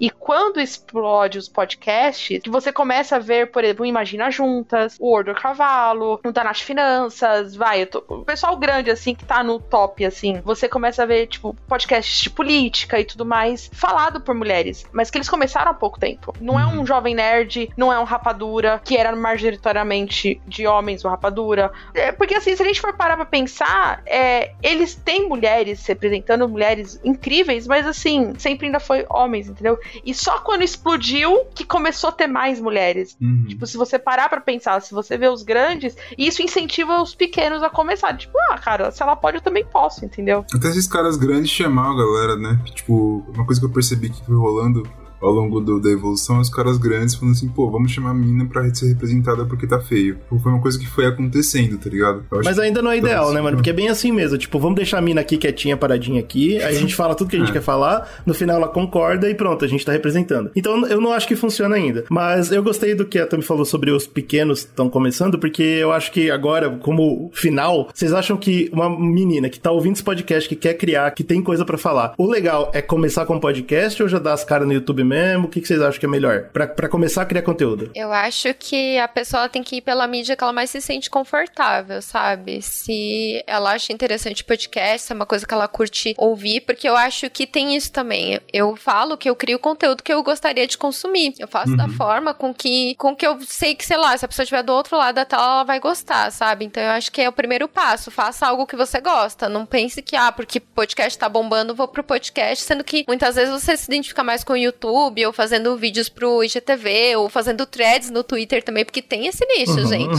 Você. A gente Então, eu é acho que é isso. E comece. Eu acho que é um conselho muito besta, mas é começa, assim, sabe? Se você for ficar planejando, enfim, É. falando, ah, eu vou fazer assim, assado, começa, sabe? E aí aos poucos você vai aprendendo, porque às vezes você pensa, ah, eu vou fazer aqui um workshop e, e vou chegar pronto. Não, a maioria das coisas você vai aprender fazendo. Então é isso, É meninas. experimentação. Você fez, tipo, a migração do YouTube pro podcast? Você começou com o YouTube. Eu? É. Eu comecei com o YouTube, e aí no ano passado, em meio à quarentena, eu e a Luna, a gente resolveu criar um podcast, porque Uhum. eu já queria fazer, ela queria fazer também, e a gente falou, pô, a gente tá, a gente tá fazendo porra nenhuma aqui. Aquelas. Foi A bem gente- isso. É, foi bem isso, Foi que era uma- no meio da não, quarentena. Foi uma sintonia muito louca que, Que a gente legal. teve, assim. Uma foi falar com a outra e no mesmo momento a gente foi falar sobre a mesma coisa. Sim, é é uma coisa muito louca, gente. Mas qual foi a percepção que você teve de migrar do YouTube pro podcast? Você achou, tipo, ah, eu gosto dos dois, cada um tem o seu, sei lá, me sinto mais confortável em um e outro, ou você teve alguma visão diferente da- das meninas? É, e o mesmo serve pra Então. Tami o contrário, né? Eu acho que as duas plataformas. É porque, assim, em cada plataforma eu faço um conteúdo diferente. No YouTube, eu estudo mais pra fazer. E no podcast, não que é foda-se. gente, tô falando muito palavrão, desculpa. Mas é que é um pouco mais descontraído, assim. A gente mais tranquilo, sem sem tá muito preso em roteiro, ser mais uma conversa. E o YouTube, eu sinto que eu entendo um pouco mais do- de como ele funciona. Já o podcast, essa questão de algoritmo e, sabe, coisas do tipo, pra- eu ainda tô tateando no, no escuro. Eu não entendo muito bem. Não sei se as meninas, elas entendem. Eu tô tendo uma. Eu, eu meio que dividi o meu conteúdo, né? Então eu vou falar, tipo, dá pra na Twitch. Eu tô indo assistir série na Twitch. E isso quase ninguém faz ainda. E a maioria do pessoal na Twitch é jogando. Eu percebi isso, assim, tipo, de mulheres com medo de começar. E aí, quando você vai pro podcast, você é um outro mundo. Parece que eu brinco que é uma deep web. Total. Assim, você fala, cara, como é que eu cresço com podcast? Porque se você Isso, exato. você não consegue crescer. Tipo, se você parar pra pensar, todo mundo que surgiu com podcast que tá explodindo é um conhecido do outro conhecido que é, ah, eu já conheço tal pessoa. Tipo, Sim, não sim. tem nenhum Panelas. podcast que você fala começou do zero agora que explodiu. Sim. Sim. E aí, Sim, no. Instagram, mais ainda. Que agora o Instagram piorou mais ainda. Parece que você, eles não querem entregar mais o conteúdo de ninguém, só de quem eles querem. Então, a- acho que a única dica que eu falo pras meninas depois de toda essa mini palestrinha que eu dei é: cara, não foca em número. Você não vai dinheiro com isso agora. Faz o que você gosta, faz por prazer, não, não faz por fazer. Só faz, entendeu? Tipo, e, e, no- e que- quebre regras, faça o conteúdo que você quer, A entendeu? gente fala muito isso na- no final das lives. Sempre que a gente faz a live, a gente fala que a gente tá ali pra se divertir com a galera, pra trocar uma ideia, quase como se fosse uma conversa de bar. Porque a gente tá fazendo isso por lazer, a gente não tá recebendo nada em troca disso. A gente faz porque a gente gosta e a gente gosta de ter esse debate e essa troca com outras pessoas, principalmente agora nesse momento de pandemia. É muito difícil tu fazer novos amigos, tu conhecer gente nova, a não ser que seja pela internet. Então, assim, pelo menos a gente consegue ter uma conversa com uma galera que divide dos mesmos gostos, Uhum. que vai ter outros pontos de vista, e a gente faz isso total por prazer e por lazer. Você, eu falo assim, você coloca como se fosse um trampo, tipo, você tá trampando o dia todo, você vai colocar mais outro trampo em cima, você fica, tipo, muito sobrecarregado, né? É loucura, né, mano? Não dá. Exato. E é literalmente, gente, uma conversa de bar, porque às vezes eu e Luna a gente tá com os bons drinks. então, não, é, é, não dá nem pra gente levar como trabalho, porque é realmente a gente sentando ali como se fosse, entre aspas, na mesa ali do bar, a gente. A galera já começa perguntando, né? Trouxeram o vinho? E... É, queijos e vinhos, é, o pessoal tá achando que a gente tem dinheiro. É, pô, vinho e queijo, eu fiquei chocado, eu não vejo queijo há anos aqui. Que mentira, a gente fez lasanha hoje, você comeu queijo pra caramba. Eu sempre faço gravação de madrugada antes de dormir. Se eu beber, eu durmo no meio da gravação já. É verdade. Eu tô com muita inveja de vocês agora. Bom, gente, eu agradeço muito pelo papo. Pra mim foi fenomenal. Eu espero que a gente faça mais colaborações no futuro. O podcast segue em frente aí. E eu queria deixar aqui o agradecimento pra Amanda e pra Luna, do Em Alta. Obrigada. A gente ficou muito feliz com o convite também. Muito obrigada por convidar a gente. Estamos aí. E a Tami, do Serious Cast. Muito obrigada pelo convite. Foi um prazer conhecer as meninas. Eu não conhecia, então eu amei ainda mais. E espero que o pessoal tenha gostado do papo. Reflita, mas também curta, entendeu? A gente não, não existem regras. É verdade. E eu quero também parabenizar vocês. Eu quero parabenizar as meninas aqui, porque elas estão fazendo conteúdo muito bacana. A gente mostrou como, as dificuldades, né, entre aspas, o quão chato é muitas vezes você produzir conteúdo. E elas estão botando a cara a tapa e estão fazendo conteúdo muito bom. Adora Vocês verem caralho. como é possível, como é incrível, então sigam elas lá e vão ver o que elas estão fazendo. É, os arrobas delas todos estão no post, como eu já comentei. E até a próxima.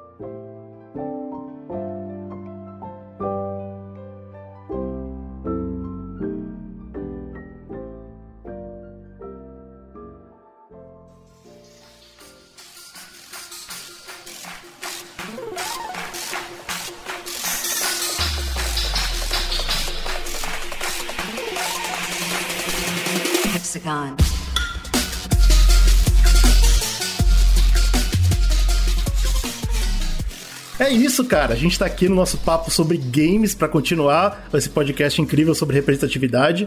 E a gente tem convidadas incríveis dessa vez. Eu quero começar com a Thaís do Megascópio. Olá, gente. É, obrigada aí pelo convite. Vai ser um prazer aqui essa troca daqui com gente pesada aí. Já vi que tem gente especializada aí também na área, mas é, é sempre bom. Gostaria também de deixar o convite aí pra galera que tá escutando aí o podcast de vocês pra conhecerem o trabalho do Omegascópio. Pra quem não sabe, a gente é um veículo, né? A gente também tem podcast, mas assim, né? É, nossa principal é o site mesmo e o canal do YouTube. A gente tá sempre lá falando sobre cultura pop no geral, mas especificamente sobre games. Sempre pinta ali umas entrevistas ali com desenvolvedor de jogo. A gente também sempre tenta trazer alguns artigos sobre representatividade, inclusive, de meninas no cenário gamer, até porque somos maioria, não é mesmo? E também para quem quiser conhecer aí o meu trabalho mais especificamente, eu vou soletrar aqui porque meu nome não é Spears, é Spear, mas vamos lá. É arroba tai, T-H-A-I, ponto S-P-I-E-R-R. Ou arroba Omegascope. É isso aí, galera.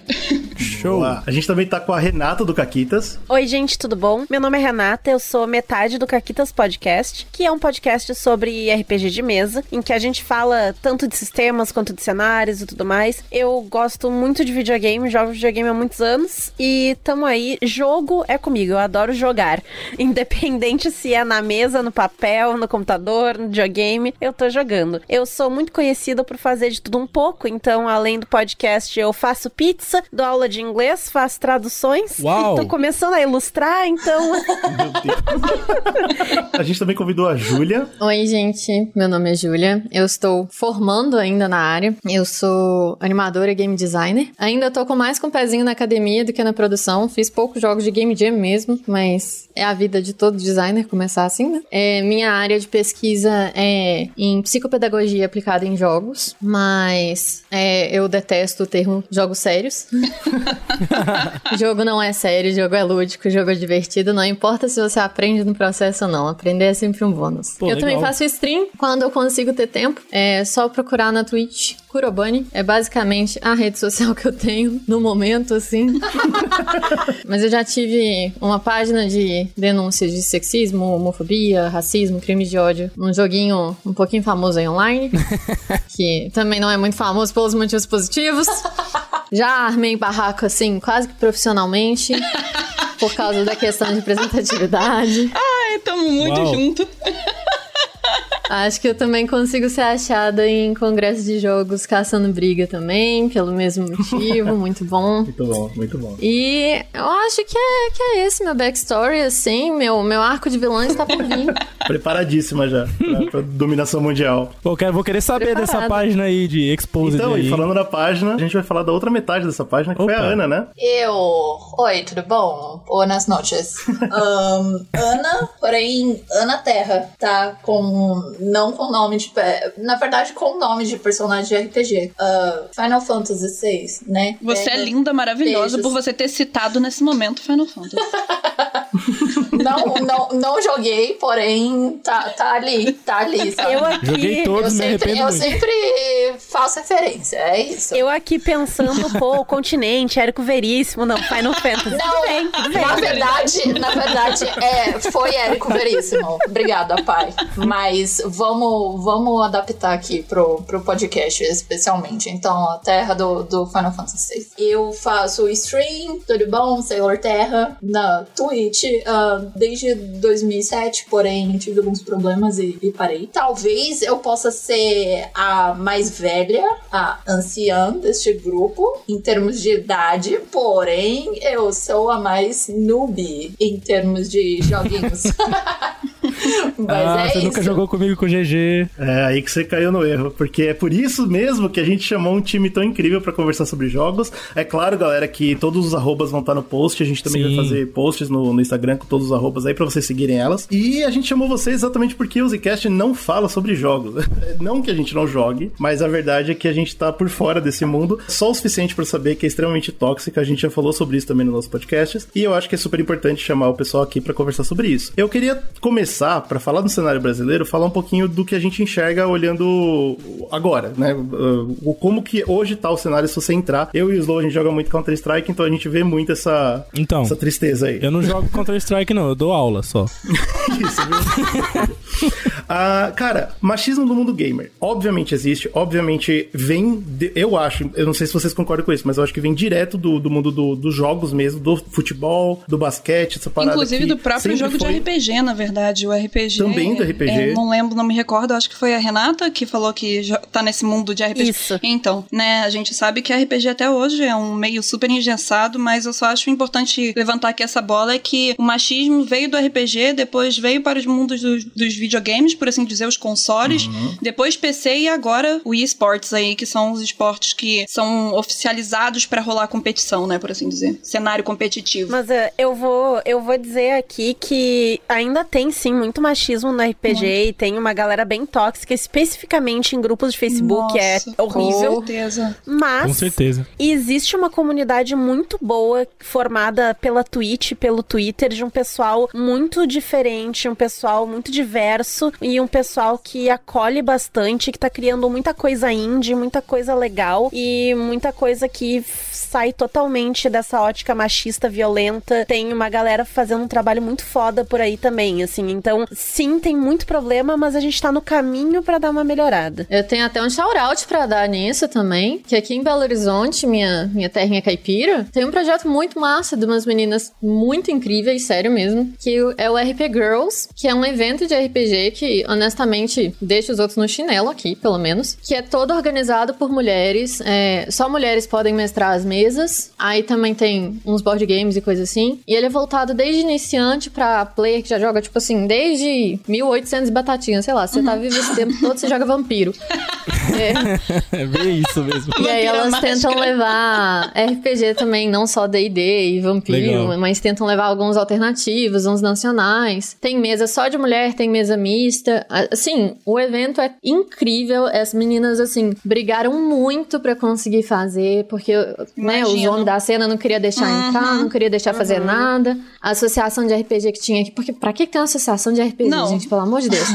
não queria deixar fazer. E foi exatamente o que você falou, cara, porque eu acho que o principal problema ainda enraizado aqui no Brasil, no cenário de RPG nacional, é que os principais influencers de RPG de mesa são muito tóxicos. E eu falo isso abertamente porque quem Sim. tá no meio sabe quem é. Que Ah, eu não tô no meio, não, mas assim. Não, não. eu jogo muito, mas, mas Mas, eu, assim, eu boto muita fé que seja. Ah, então, assim, isso é um alicerce principal pra espantar muita gente, porque você acaba que a pessoa que tem o primeiro contato, né, a menina, por exemplo, que tem o primeiro contato com RPG e que são com esse tipo de pessoa, já espanta, entendeu? Ela não Uhum, volta mais. Você, É. você, exa- você já não incentiva a entrada dessas meninas. E, por exemplo, tem mesas que se escondem, escondem o escondem o, o uso sexual da- do pilar da história, da trama, colocando que a mesa é mais 18 e o mestre se aproveita desse tipo de situação. E existe Sim, muito é disso, sujo. cara. E é ridículo. Cara, eu só vejo assim, É ridículo. na É internet.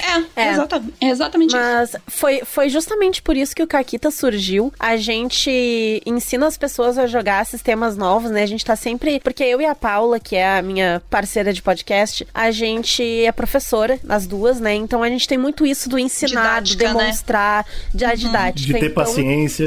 É, então a gente faz os programas voltados pra falar pra quem não conhece. A gente quer muito ter um público feminino, apesar do nosso público ainda ser majoritariamente masculino. A gente faz um conteúdo voltado pra mulher, mas né, o podcast tem muito público masculino e o RPG também. Então a gente acaba nessa nesse meio ali, nesse gráfico bem no meio. Mas ah, tem além da gente tem a bib- a biblioteca das ancestrais que faz um trabalho muito legal, o RP Girls que as meninas já falaram, a Raíssa Galvão que também tá sempre narrando aí, priorizando mulheres nas mesas e tal. Tem o Contos Lúdicos que tem a Naomi, que é uma narradora ativista do movimento LGBT, uma mulher trans muito incrível, maravilhosa.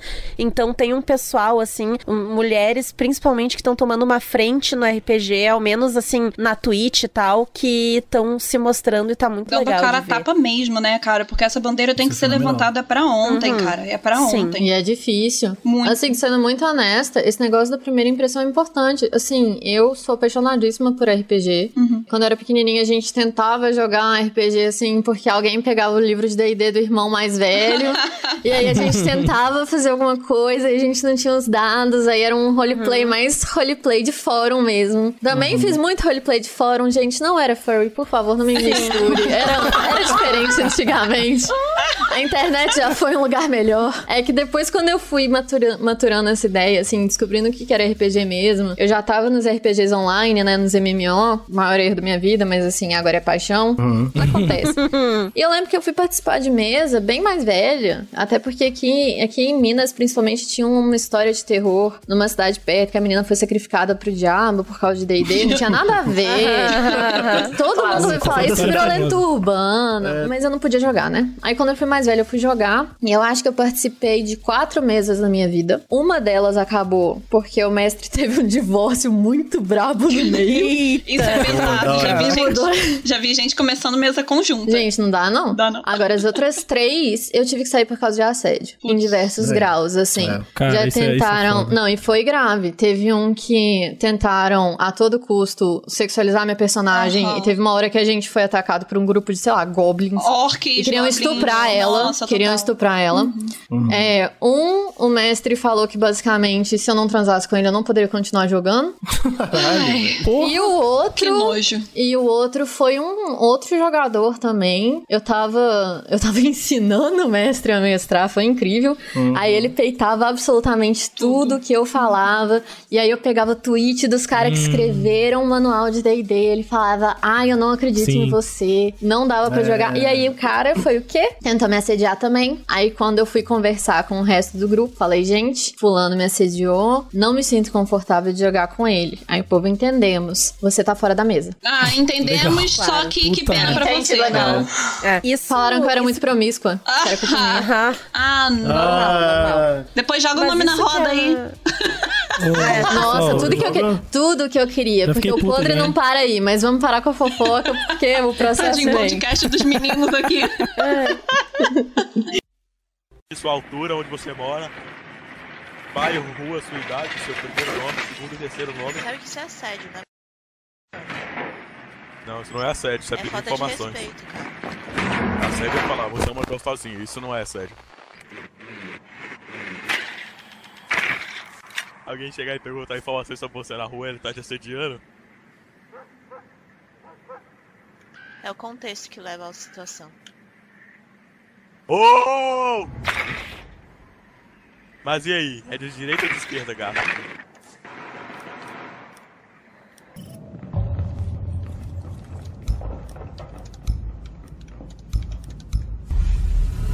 Ô sua vagabunda, quando você atira de. Você atira de frost, dá pouco dano, então você tem que virar na cabeça, ô puta. Gostosa. Preta. Continua que tá bonito você tá falando.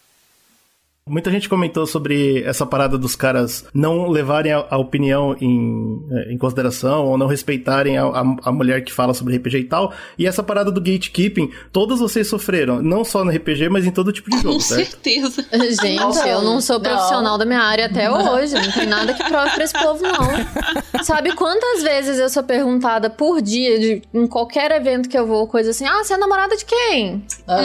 Que isso, caralho. Gente, eu já fui apresentar meu TCC. Meu TCC que não ficou pronto, né? Mas assim, já fui apresentar artigo, já fui fazer coisa, a galera, ah, legal. Você tá acompanhando quem aqui? Você veio procurar um namorado? Eu, gente, se viesse procurar namorado, eu ia na convenção de modelo, eu não ia num evento de jogo? Porra. Esses monte de merda de sobretudo aqui. Ô, gente. Não, que é, é só tópico só pra ser chamada, por exemplo, nada contra vocês, tá, meninos? Mas, por exemplo, só porque você é mulher, você é chamada só pra poder falar de preconceito, de sexismo. E quer dizer, o seu outro trabalho Uhum. vai pro lixo, entendeu? Por exemplo, putz, eu tô sendo diretora de comunicação já tem mó tempão desse veículo, assim, é, putz, eu tenho, eu trabalho pra caramba, então por isso eu tenho orgulho pra caramba da- do que eu, do trampo que eu faço, entendeu? Aí a galera parece que só chama, só, ah, não, ah, a gente vai te convidar pra você poder falar do que, ah, não, tem que falar da representatividade das mulheres, em e eu fico, um putz, ano- cara. A única característica que você tem é ser mulher. sim, sim. É, é, parece que é reduzido em um só ano isso. de podcast do Caquitas, a gente já deve ter recebido uns seis convites pra falar sobre como é ser mulher no É, RPG. mano. Tanto que Porra. o programa 50 do Caquitas, a gente chamou uns amigos nossos e a gente fez um programa irônico perguntando como é ser homem no RPG. Tu sofre já sofre preconceito, as pessoas duvidam que tu saiba, que tu conheça o sistema. É, e- bom. sério, é isso. hilário, assim. E os meninos entraram na brincadeira, eles falaram altas atrocidades, que depois eles pediram mil perdões, porque eles estavam muito no personagem. Mas... Ai, gente, mas é Uau. sério, é muito. Eu acho que não tem outra palavra pra poder resumir isso. É broxante você É. ser resumida só falar disso, sabe? Claro, não tô Uhum. problematizando esse, esse, esse papo de hoje, porque eu acho muito importante, inclusive na Não, data. você tá certíssima. inclusive na data. Mas assim, é muito chato porque, por exemplo, ah, você é menina, ah, você joga, nossa, que legal. Será que você pode vir aqui rapidinho pra poder falar sobre representatividade feminina nos jogos? É sério? Really? Sério? a E é gente- meio paia, né? Porque a gente também fica naquele rolê de. A gente tem que ir, porque se a gente não vai, vai ter um homem pra É. falar no meu lugar, É entendeu? a gente já tem roteiro pronto, porque a gente já contou a história mais cinco vezes. Exato. E como se fosse aparecer uma coisa totalmente diferente, né? Tipo, não, não aconteceu comigo. É. Tipo, comigo foi diferente. E eu acho que assim, como agora a gente tem espaço pra poder falar sobre isso, porque nós recebemos convite, eu acho que dá pra poder também aumentar aí o número de convites pra poder falar, por exemplo, numa roda de conversa onde estão os homens, falar sobre desenvolvimento de jogo, roteirização de jogo, entendeu? Por favor. É, Putz, é, é- é- eu acho que é o básico. Por exemplo, sei lá, é, eu, eu, eu tava propondo uma mesa de conversa sobre protagonistas femininas e como o jogo Tomb Raider, né, da Lara Croft, foi um, um pilar, um carro de entrada, entendeu? Para as garotas, assim, se espelharem numa protagonista feminina forte, por exemplo. Eu tenho um irmão mais velho, então eu sempre joguei videogame. O problema é que era assim: eu só de mulher, mais sete homens. Eu só de mulher, mais dez homens. E, por exemplo, ah, pô, você vai num, num, num flipper, você venceu. Ah, não, é sorte. Jogava de novo. Ah, não, é sorte de novo. Pô, você venceu. É sorte de novo. E assim vai. Tem e assim vai. Tem um problema estrutural muito grande aí, porque a mulher, Muito. desde que ela nasce, ela tem menos acesso a esse tipo de coisa. Por quê? Em primeiro lugar, é considerado ambiente de homem. Então, por exemplo, Uhum. eu cheguei a ser proibida de ter videogame, porque videogame era coisa de menino. Não, não que eu fui proibida, Uhum. mas ninguém me deu, entendeu? Meu meu irmão compraram. Sei. Sabe? E aí eu Sim. tive que economizar sim, minha mesada incentivaram, pra né? comprar o meu primeiro videogame. Eu não podia ter um Game Boy, porque ele não era um Game Girl. Entendeu? É ridículo. É ridículo de tu pensar. Mas essa é a justificativa, Mas é aí entra- surreal. Mas é isso, entendeu? Mas aí entra uma outra coisa que piora tudo. É que isso foi feito pra ser assim quando não era. Quando porque não a galera fala Uhum. tipo, "Ai, agora falam que tem meninas jogando porque Sempre tem mobile teve. game, etc. Gente, a indústria de jogos, quando ela começou, agora eu vou dar um names dropping porque esse povo adora ficar falando, ai, não tem exemplo pra dar. Tem exemplo pra dar. Mabel Eris era uma professora, pedagoga, professora de primário. Ela desenvolveu toda a narrativa, todo um GDD, pra quem não sabe o que é GDD, a bíblia de um jogo, é tudo que você precisa pra fazer o jogo. Do primeiro jogo narrativo, primeiro jogo narrativo, 68. A long time ago in the galaxy far, far away. É isso. É, na verdade foi 66, desculpa, mas 68, sei lá que aconteceu em 68. Louco, 66. E um cara foi lá e programou, né? Programou, já que a gente teve a Ada Lovelace pra fazer algoritmo pra gente poder programar. Então, assim, mulher inventa programação. Mulher faz o primeiro jogo narrativo. A Atari foi fundada por, tipo, metade mulher, até mais mulher do que homem. Uhum. E aí, é, nos fliperamas mesmo, e coisa assim, as mulheres estavam arrasando e iam o tempo inteiro, e era uma coisa muito mista. Era uma coisa, tipo assim, todo mundo ia, mas principalmente mulher. Até porque, assim, não era um jogo que você podia vencer na porrada. Exato. Era um jogo de estratégia e, assim, socialização, toda essa coisa que eu não vou entrar. Sempre foi uma coisa muito mais jogada pras meninas, apesar da gente ser taxada de burra ao mesmo tempo, né? Sempre, né? Todo e dia. tanto que, gente, tem Mrs. Pac-Man. Não é porque, ai, cota de representatividade, é porque tinha mais mulher jogando do que homem. Aí eles, ai, como que a gente faz pra identificar com mulheres? Põe um lacinho. Põe um lacinho e o sapato. um Mas sapato esse é o rolê. Sim, Eles puseram um lacinho porque eles tinham a demanda. Por mais que seja uma, uma forma errada de lidar, eles tinham essa demanda. E aí isso mudou porque quando os consoles começaram a ir pra casa das pessoas, Uhum. era, e ainda é, né? Muito caro, gente. Tecnologia não é uma Muito coisa caro. barata, ainda mais quando é uma tecnologia nova. Então, você como pai, como mãe, você vai comprar pra sua filha, você já tá gastando muito mais na educação da sua filha, porque ela ainda tinha que fazer uma, uma aula de piano, um negócio de cozinha, nananã. E, Pra ser uma boa esposa e ela tem que ser uma boa esposa, ela tá muito É. ocupada com isso, ela não pode ficar o dia inteiro jogando videogame e você não vai comprar um eletrônico pra ela. Eletrônico é uma coisa Pra absurda quê? de se ter. Mas o seu homem, você vai gastar tudo pra mimar ele. Então, na hora que eles foram pôr isso, foi direto pra sessão infantil de, de brinquedo. Brinquedo sempre foi taxado por gênero. Sempre Uhum, tem brinquedo pra menina e pra menina. Lego era pra menino. Lego era pra Pelo amor de Deus, sabe? E quando o videogame foi, eles mudaram o marketing. Porque quando você muda, né? Você tem que privilegiar alguém. E foi a partir daí, dos anos 80 pra frente, que realmente começou essa, essa sexualização muito grande das personagens femininas, né? De tentar fazer esse sex appeal vender pra crianças. Eu acho que não é chocante, eu acho que é isso que é importante deixar claro, porque a gente fala, pô, antigamente é, mulher jogava também, não faz sentido a indústria ter virado pra homem e tal, mas faz sentido porque é, é- é uma reflexão da sociedade, certo? Toda indústria que nasce, ela vai nascer primeiro pensando no homem, porque é quem tá nas cabeças das empresas. Porque você não vai anunciar pra uma mulher, porque a mulher não tem poder de compra, gente. Exato, Ela não tem poder então- nenhum de compra. Uma E- dona de casa vai comprar um videogame? Claro que não vai. Ela vai comprar um fogão novo com dinheiro do marido, porque ela não pode trabalhar. Exatamente. Exato. E assim, Exato, ainda complementando o que a Bonnie falou, que eu acho que tem muito a ver, é que agora as mulheres estão tendo oportunidade de, por exemplo, se equipararem ao, ao que era de antigamente dos consoles. Porque eu não sei se vocês acompanham o PGB, né? Que é a pesquisa geral de, de videogames aqui no, no Brasil, bra- basicamente, né? Pesquisa de games brasileira. Nós, mulheres, já somos maioria já tem um tempo, né? A gente já vem já 53%. repetindo já de- é, desde 2016. Só que o que que acontece? O argumento que sempre vem de homem pra poder rebater é que vocês só são maioria no meio mobile. E eu gosto sempre de falar o seguinte, olha só, os jogos mobile são uma oportunidade para as mulheres jogarem. Essa oportunidade que sempre foi dada pros meninos, como a Bonnie falou, ao longo desses anos todos. Então a gente tá mostrando que quando a gente tem a opção, a gente tem essa possibilidade de jogar alguma coisa, a gente pega e joga. A gente representa Claro, porque é o mercado, né? 53,8% E da comunidade. O homem joga FIFA. O homem me paga oito pau no videogame pra jogar FIFA. E, assim, E quer 300 peitar pau alguém que FIFA. joga Candy Crush? Ah, pelo amor de Deus. Ele fica comprando pô. 30 versões do mesmo jogo. Fica, fica. 300 pau no FIFA. FIFA 20, FIFA 21, FIFA 22. Você, Ah, homem mudou a hétero que joga FIFA, quer saber o que, que deve, o que, que designer fala das suas costas? Que é o jeito mais fácil de lucrar. Mas é. Gente, Claro, eu te pô. juro, FIFA é um meme na indústria. Uhum. Inclusive, quem, quem criou FIFA foi um brasileiro que é da EA. Ele vai em todos os, os eventos de jogo que nem um tiozão de bermuda, chinelão, Juliette e? Mercedes.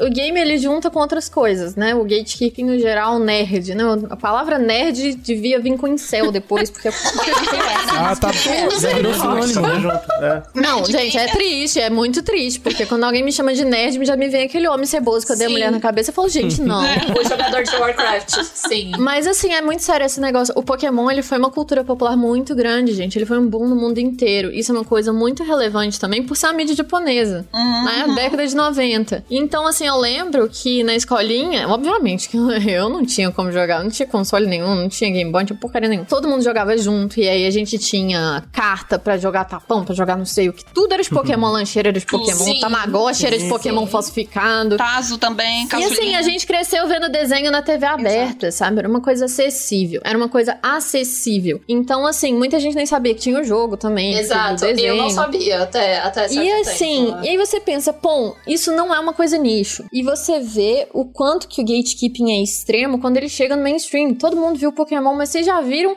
um homem aceitar que uma mulher viu Pokémon? Que ela sabe que. Gente, eu tenho uma tatuagem de Pokémon. Eu tenho um Cubone no braço, gigantesco. Que Oh. erro. Não tatue nada de jogo, não, viu, gente?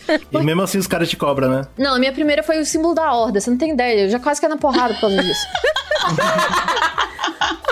Amém. Olha, olha pelo lado bom, Bunny. Se tu fosse cair na porrada por causa disso, ao menos tu ia cagar alguém da Aliança Pauta. Sempre vale a pena. Ah, não, então, pois é, eu não vejo, não vejo nada de errado.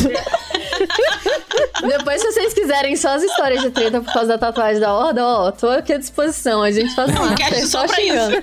Mano, você vê a diferença, né, cara? Porque eu tenho uma tatuagem da Horda e até hoje só tenho a história boa. De, tipo, pessoas que chegaram e falaram, pô, você também gosta, que legal e tal. Foi super Verdade, pacífico verdade. pra mim. A mulher, ela sempre tem que responder o Exato, questionário. é um TCC. A última, a última interação que eu tive, eu tava na festa, na casa do meu ex-namorado, eu tava organizando uma festa de ano novo com ele, ou muito tempo atrás. Saudades. Lembra quando a gente fazia festa? Então. Aí. Saudades aglomeração. Mas enfim, tinha uma galera junta assim, e é todo mundo meio nerd. Eu sou mais de, de jogo de computador e coisa assim, apesar de gostar muito de board game, etc. Ele é o doido do Magic, assim. Uhum. Não recomendo, gente. Putz, tá. Olha É, aí, Magic senão- também é Mas aí- perigoso. Caminho do do. Magic, né, cara? eu, eu e o GG moramos com um cara que tem até hoje uma mala de que vale mais do que a casa do Magic. Ah, você Magic. conhe- então você conhece meu ex? Que legal! Isso é usaço, isso é usaço.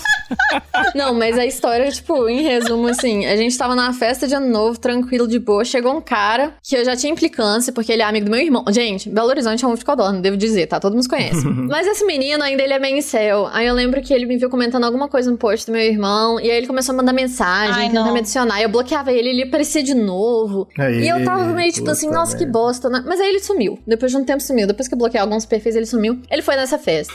Porque meu ex conhecia ele, não sabia. Alguém convidou ele. Ai, que nem tristeza. foi a gente. Assim, ótimo. Hoje em dia a gente tem medo de, tipo, alguém aparecer na sua casa, imagina. As as pessoas aparecendo sem nem se chamar.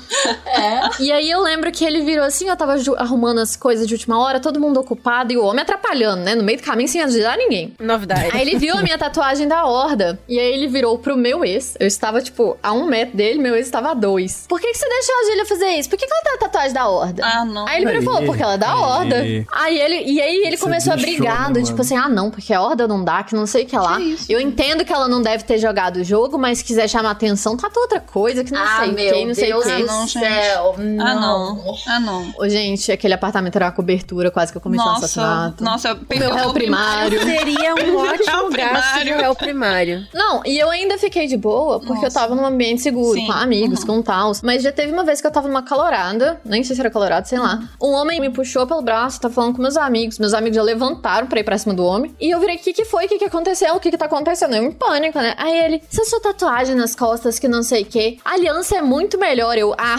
tinha que vir Ah, do bom. homem que agarra o braço da mulher à força na festa, né? Ele, favor, o quê? né? Eu não não. agarrei a força, não. Ai, você é feminista, né? Falando de homem, eu é. Caralho. Ô, Cara, Blizzard, olha isso aqui, amor. E depois vai me dizer que é igualitário os dois lá. Ah, dá pra defender a aliança, não. Cara, é incrível isso de tipo, de você usar qualquer coisa que remeta a jogo. Ele se acha no direito de literalmente só porque ele de repente consome aquele tipo de conteúdo, que não existe barreira nenhuma. Que a pessoa vai te chegar, vai te puxar, que a pessoa vai chegar, vai falar não sei o que lá. E você, primeiro, é outra pessoa. Segundo, você nem sabe o nome daquela pessoa. Você não sabe, você não É, sabe bicho, é um nada dela. absurdo. E, cara, é um sério problema que a, a Júlia tem esse problema daí com a tatuagem, eu tenho problema com Final Fantasy, porque, cara, a comunidade de Final Fantasy é insuportável. E eu falo isso porque eu sempre joguei Final Fantasy. Cara, ô comunidade chata pra caramba, porque assim, você fala, ah, não, porque eu gosto de Final Fantasy, sei lá, 3, não.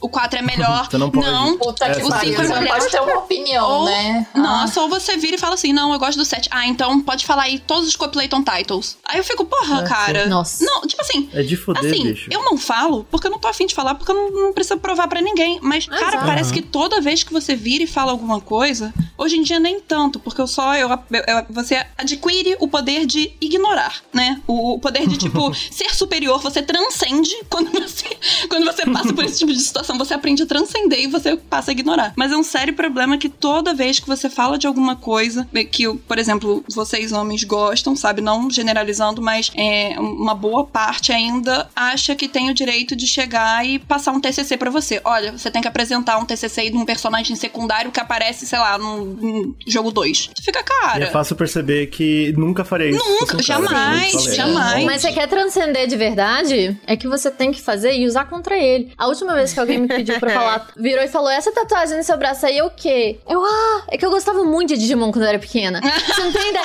Gente, e o homem, ele ficou estupefato. Gente, ele ficou em choque. Eu ia comentar isso, porque assim, você tem essa desenvoltura, mas assim, imaginando uma pessoa que tá entrando agora no mundo, que começou a gostar e tal, não vai conseguir fazer isso. Ah, não, Vai, não. tipo, Eu faço esse bullying pra proteger essas meninas, entendeu? É, Porque esse então. homem nunca mais vai falar com outra menina. E aí, o que, que, que acontece muito, né? Quando a mulher entra, seja no mundo do RPG, dos jogos digitais e tal, ela acaba procurando outras mulheres pra se sentir segura. E aí os Sim. caras ficam brabo, porque Uhum. vocês estão sendo preconceituosas e não aceitam homens no seu meio. feministas. Que absurdo. O seu grupo de cinco meninas jogando está segregando a população masculina. Tô mesmo, e vai tomando teu cu, não enche meu saco, macho escroto do caralho que só sabe incomodar. Só me deixa em paz. Sabe? inferno. Que merda. Não basta você jogar, você dizer que você joga. Ninguém tem que nada, já diria a minha psicóloga, mas é preciso provar sempre que você joga.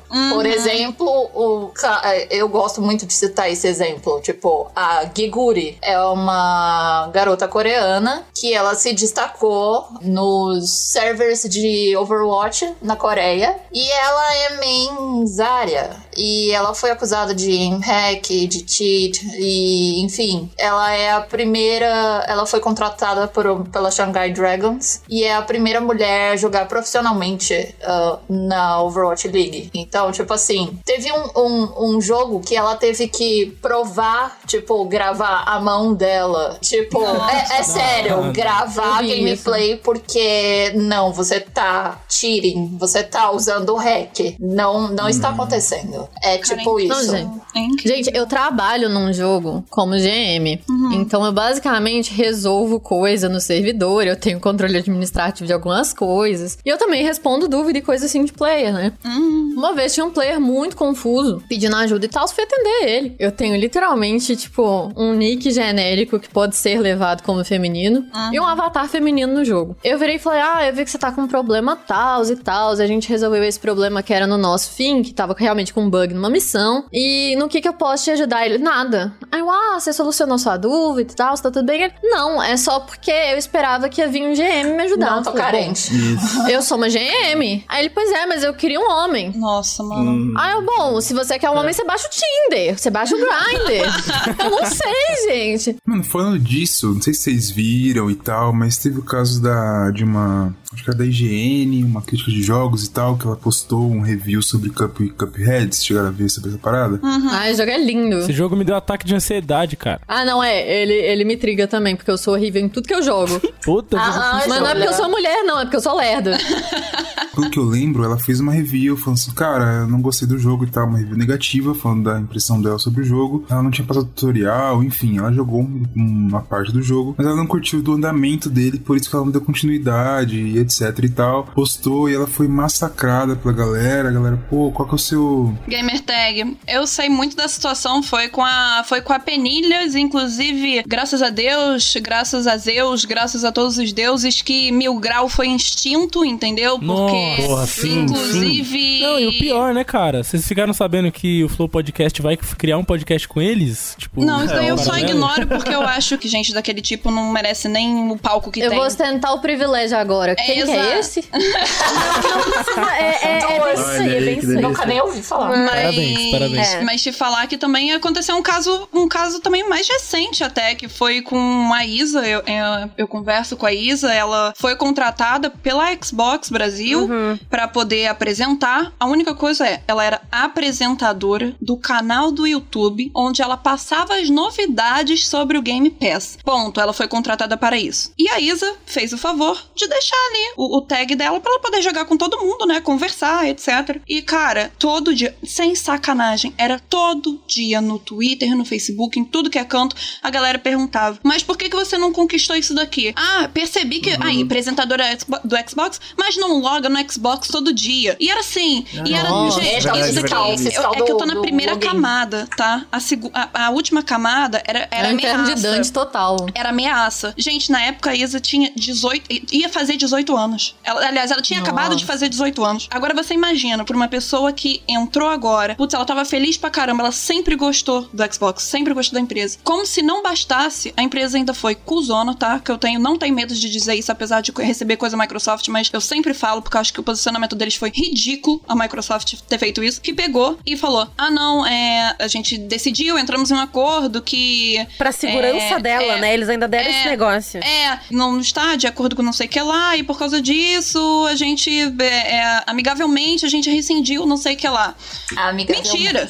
Isso foi pressão. Isso foi pressão porque ela ficou menos de um mês. Isso foi pressão de literalmente de uma comunidade que foi construída ao longo de 10 anos, sei lá, 8 anos de YouTube, num meio tóxico, que tava enfurnado na Total. cabeça. Aí a Microsoft, em vez de levantar a bandeira e defender a Isa, de virar e falar assim: não, olha só, a gente tá dando oportunidade sim, vocês precisam entender que ela é apresentadora, ela não tem que provar nada pra ninguém. A gente contratou ela pra, pra apresentar. E a Microsoft ter feito isso, pra mim, foi ridículo. Não, e claro que é, porque não ia mudar nada, certo? Al- Alguém do tamanho da Microsoft sabe que ninguém vai parar de jogar o jogo. Exato. Pois Eles é. não têm nada a Por isso perder. que eles são coniventes, né? Ex- exato, exato. Mas eles são culpados, gente. Eles são culpados porque eles alimentaram essa toxicidade ao longo dos anos, porque o cara usava o nome da marca, do Xbox, e não só isso, mas a princípio ele era convidado pro evento também. E putz, cara, cadê a assessoria da Microsoft? Cadê? Era medo porque não tinha mais ninguém produzindo conteúdo sobre? Isso daí pra Não, mim. mas é- eles costumam contratar mulher já sabendo que vai demitir ou coisa assim, porque, assim, é literalmente a cota de militância pra empresa poder falar, ai, a gente tem uma mulher trabalhando Sim. aqui. gente- Sim. Gente, Last of Us Inclusive, né? 2, agora eu vou jogar essa polêmica, essa merda no ventilador de uma vez. Joga. Last of. Us 2, que a galera ficou, tipo, de mimimi, ai, porque a mulher é forte, mulher com músculos, ai meu Deus, minha masculinidade. E- É frágil, E é frágil gente, demais, é muito frágil. mas assim, eu queria dizer que, tipo, apesar de ser muito bacana ver uma mulher maravilhosa me joga na parede e faz tudo o que quiser comigo daquele jeito, né? Mulher, mas assim, uma mulher que não tá tanto, apesar de ainda, né, ter certos padrões, assim, não tá tanto naquele padrão que a gente espera. Daquela criatura frágil com um braço que parece um graveto carregando uma espada maior que ela e de biquíni, né? Assim, apesar dela não ser isso, se você for ver por trás, quem era a lead designer era uma mulher. Que quando eles quiseram mudar a história pra, né, dar um foco maior pra ela no segundo jogo, mataram um cara lá que todo mundo ficou puta que morreu, ela virou e falou tipo assim, olha, eu concordo dar mais espaço pra ela, eu concordo, né? Ela fez questão desse design dela ser, ser mais assim, só que ela virou e falou, olha, tem certas coisas que eu não posso fazer porque tem uma narrativa nesse jogo. Exato. E vocês estão quebrando a narrativa, ela foi demitida. Colocaram um homem no lugar pra vender o jogo como o jogo mais feminista possível. Então você tira uma designer. Gente, eu te falando muito sério. Game designer é uma, pro- é uma profissão que, se você perguntar pra maior parte da galera da indústria, eles não sabem dizer o que, que é. Porque eles acham que designer é designer gráfico ou que é o dev, né? Mistura muito designer e dev. E designer é uma questão muito muito porque você tem que saber de tudo, né? Você é o coordenador de projeto, você faz o script, você faz os personagens, você coordena a arte, a música, a programação, você que geralmente controla o level design, a narrativa. E assim, não é uma profissão que você entra de cara. É uma profissão que assim, você entra como dev ou como animador ou como concept art, você entra com alguma outra coisa e você vai ganhando moral e aí algum dia você faz um GDD, você faz um script, uma coisa assim que a galera fala, beleza, eu confio esse jogo na tua mão. Para isso chegar na mão de uma mulher, a gente tem muito pouca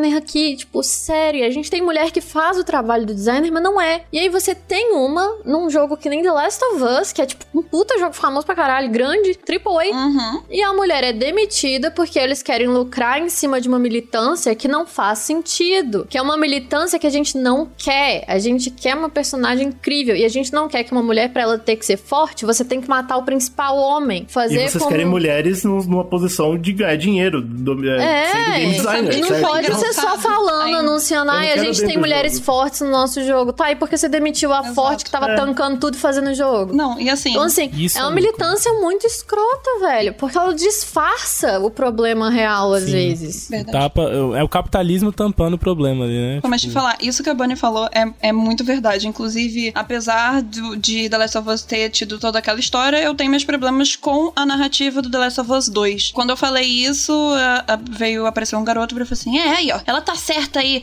duvido, não deve gostar desse negócio de feminismo. Eu virei e falei assim: Amado, olha só. Inf- infeliz. Senta aqui com a tia. Deixa eu te explicar uma coisa. Eu não gostar por ponto X e Y é uma coisa. Agora, você me falar que eu não sou feminista é outra. Ah, mas você tem pensamento diferente. Eu virei e falei assim: não é, pensa não é pensamento diferente, eu só estruturei. Porque quando eu não gosto de uma coisa, eu só não vou falar que eu não gosto. Eu tento estruturar o meu argumento de explicar do porquê que eu não gostei daquilo. Exatamente. Do porquê que eu não Eu- gostei daquele assado, entendeu? Eu explico, porque eu acho que uma crítica construtiva deve, ter, deve ser estruturada com pontos de argumentação. Outra coisa, quando você vira e fala não gostei, ou tipo, ah, isso aqui é uma bosta, o nome disso é hate. O nome disso não é crítica, você tá no hate. Então existe uma grande diferença de um hate pra uma crítica construtiva que você tá fazendo. Isso que a Bonnie falou é muito pontual, é muito cirúrgico, sabe? Porque eu acho que o problema que era a cabeça do gamer ali, a cabeça do nerd, é tipo assim, se você criticar uma coisa que é dada como, como eu posso dizer, feminista, ou que tá abraçando a causa, por assim dizer, ou você é feminista ou você não é. Não, mano. É, não, olha Cai só. esse peso sobre suas costas, Ex- né? Como você é... uma mulher, você tem que tomar uma É, eu partida. virei e falei assim, E, tipo, cara, mano, só, eu tenho meus ideais, eu sou sim, pra caramba, mas assim,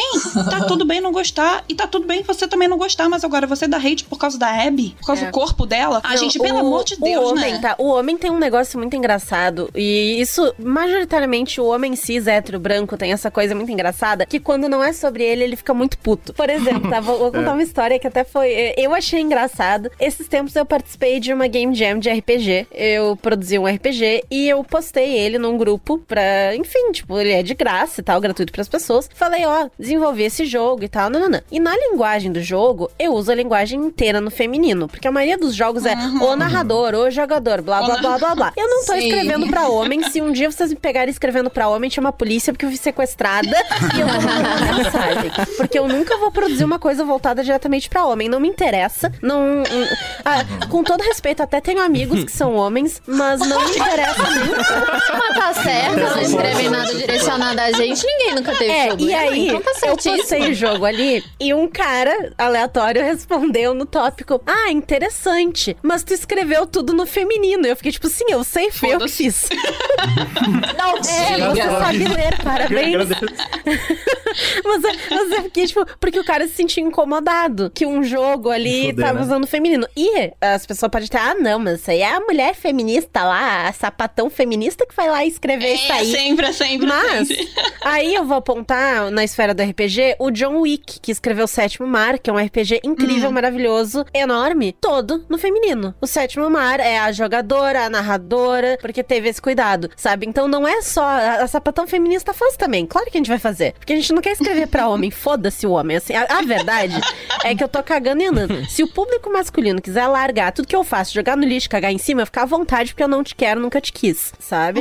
tu, tu é bem-vindo a apreciar o que eu faço, porque eu faço coisas muito boas. E isso não é tipo, ah, meu Deus, a Renata acha que ela é mais foda do que ela é. Isso é eu Não, apreciando mano, o que eu você tem sei que gostar do seu trampo, e o que eu você tem faço. do seu trampo. Então eu faço Exato. coisas muito legais, então os homens são muito bem-vindos a apreciar o que eu faço, a ouvir, a refletir, porque não sou só eu, o podcast tem milhões de convidados, a gente fala sobre milhões de assuntos diferentes, vários que até eu não tenho perspectiva e eu não tenho lugar de fala, porque não é minha vivência, então eu chamo outra pessoa pra falar, porque eu não sou idiota. Então, se a pessoa quiser parar, ouvir, aprender e tal, é interessante, ela vai ser bem-vinda sempre, seja ela homem, mulher, não binária, mas eu nunca vou fazer algo focado pros homens e se eles se ofendem, então tchau, não tem problema. Posso sair. Sim. O rolê que, que a galera também tem que entender, né, de contra... Porque tudo é contraponto, né? Nunca tem uma coisa assim. É que se você é uma porcaria de uma empresa AAA, e eu vou falar porcaria mesmo que eu tô aqui defendendo o indie, entendeu? Você tem uma responsabilidade muito grande porque você é uma mídia que é enfiada na goela de todo mundo. E aí, na hora que você vai enfiar alguma coisa na goela dos outros, você tem que ser responsável. E isso vale em todos os sentidos. Se for me tirar de contexto, ainda vale. Exatamente, é só jogo e o cara veio me xingar como se fosse a vida dele em jogo. Não, não é.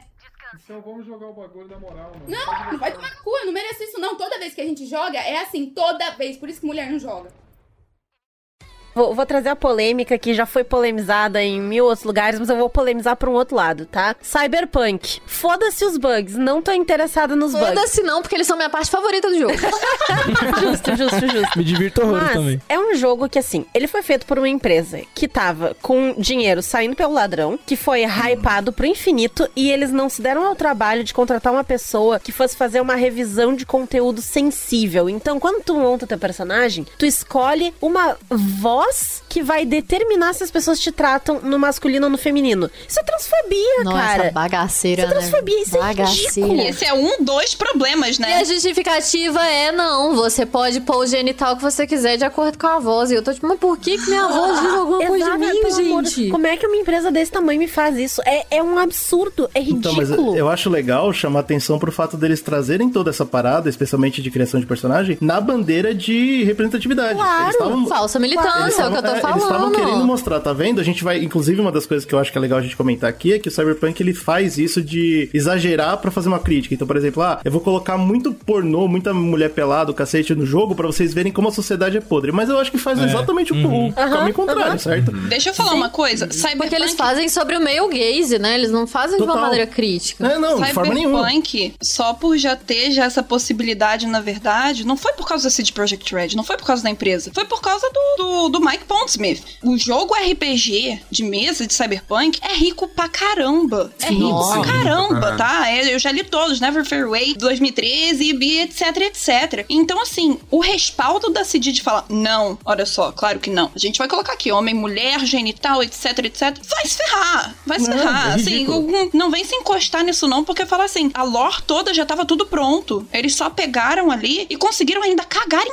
absolutamente Uhum. tudo. Exatamente, exatamente. Absolutamente tudo. Ainda te digo mais, só, só é, aproveitando que a gente tava falando de CD, foi engraçado que eu dei, eu dei uma carteirada num, num garoto que a gente produz bastante conteúdo de The Witcher, né? E a gente recebeu, a gente recebeu o convite da Devir pra poder fazer revisão de termo de todo o conteúdo do RPG oficial de The Witcher. tá muito divertido de jogar, por sinal. Nossa. Aí, obrigada. aí, aí eu fui corrigir o garoto no grupo de The Witcher que ele tinha falado caquinha, né? e eu virei e falei assim: não, cara, não é assim. Esse nome é, do Monte Soden teve que ser adaptado assim, porque é uma diferença do conteúdo dos livros para o conteúdo que veio dos jogos, que consequentemente é o da CD e é o que veio ser adaptado para o livro do RPG. Quem é você pra poder falar isso? Então, eu sou auxiliar de adaptação de termo do RPG, então eu sei disso porque fui eu que fiz. O excluiu, excluiu o comentário, excluiu tudo, Vai, sumiu. vai. Sumiu, entendeu? Sumiu. Eu virei e falei assim, meu amor, eu não tô falando essa boca pra fora, sabe? Mas o, o- esse negócio já. Só, só vou fazer um, um adendo que o, o esquema desse Cyberpunk ele acabou não sendo um jogo Cyberpunk. Ele é neon liberal. Total. Neon liberal. Melhor definição foda. Esse foi o ápice do meu ano. Muito obrigada. Eu nunca alguém tão Não, não é correto. minha expressão, tá? Eu não sei quem criou, eu já vi por aí. Quem criou me manda uma mensagem. Eu tenho que te falar, te mandar um biscoito pelo correio. Existe, existe esses dois ramos, e é por isso que eu queria, quando comentaram de indie, eu queria saber a opinião de vocês. A indústria indie hoje, indústria indie é engra- é engraçado, né? Mas as pequenas empresas aí que estão tentando fazer jogos e que tem, que agora tem no time, tipo, mais representati- representatividade dentro do time, dentro do desenvolvimento e tal, que é diferente dos AAAs, como a Julia comentou, elas são uma respirada, tipo, agradável, certo? É bem-vindo isso, graças, pelo menos do que eu vejo dos jogos indie, que tem é, uma diferença de tom absurda. Pô, a gente teve naquele evento do. que você foi, GG, que a gente gravou o podcast até, como era o nome? O Big? Que tinha uma sessão só pra isso, né? Só pra games que tinham É, a sessão foi meio proposta, né? tosca, eu acho. Mas o ponto é, eu tô falando dos jogos que chegam mesmo. É, não, tosca que eu digo porque você separar, né? Jogos de verdade e jogos com representatividade. Ah, É, era isso que eu ia falar. Ah, Como alguém da indústria. Gente, que nem eu falei, assim, tem nada publicado ganhando dinheiro, não, tá? O mercado indie, ele tem certos benefícios e certos problemas, sabe? Hum. Porque, querendo ou não, é clubinho. Ah. É muito clubinho.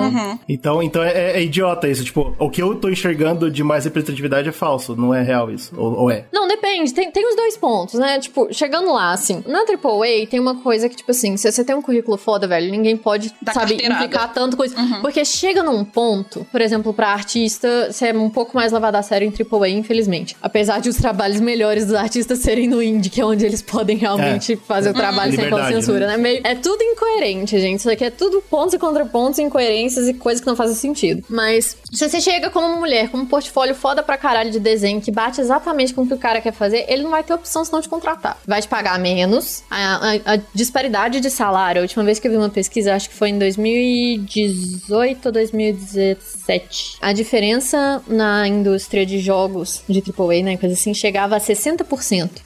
Então, mas aí você acha que em indie também rola isso? E, não, no indie eles nem te olham na cara. Ah, Assim, depende muito. Assim, em Belo Horizonte, a gente tem um, um clubinho um pouco menos pior. Já passei por merda com a galera, mas, né, a gente tem a Associação Mineira de Jogos que costuma ser muito mais inclusiva. A galera, tipo, eles veem uma mulher nos eventos, eles ficam, tipo, pelo amor de Deus, xinga a galera com a gente, me ajuda, fala se eu tô militando errado.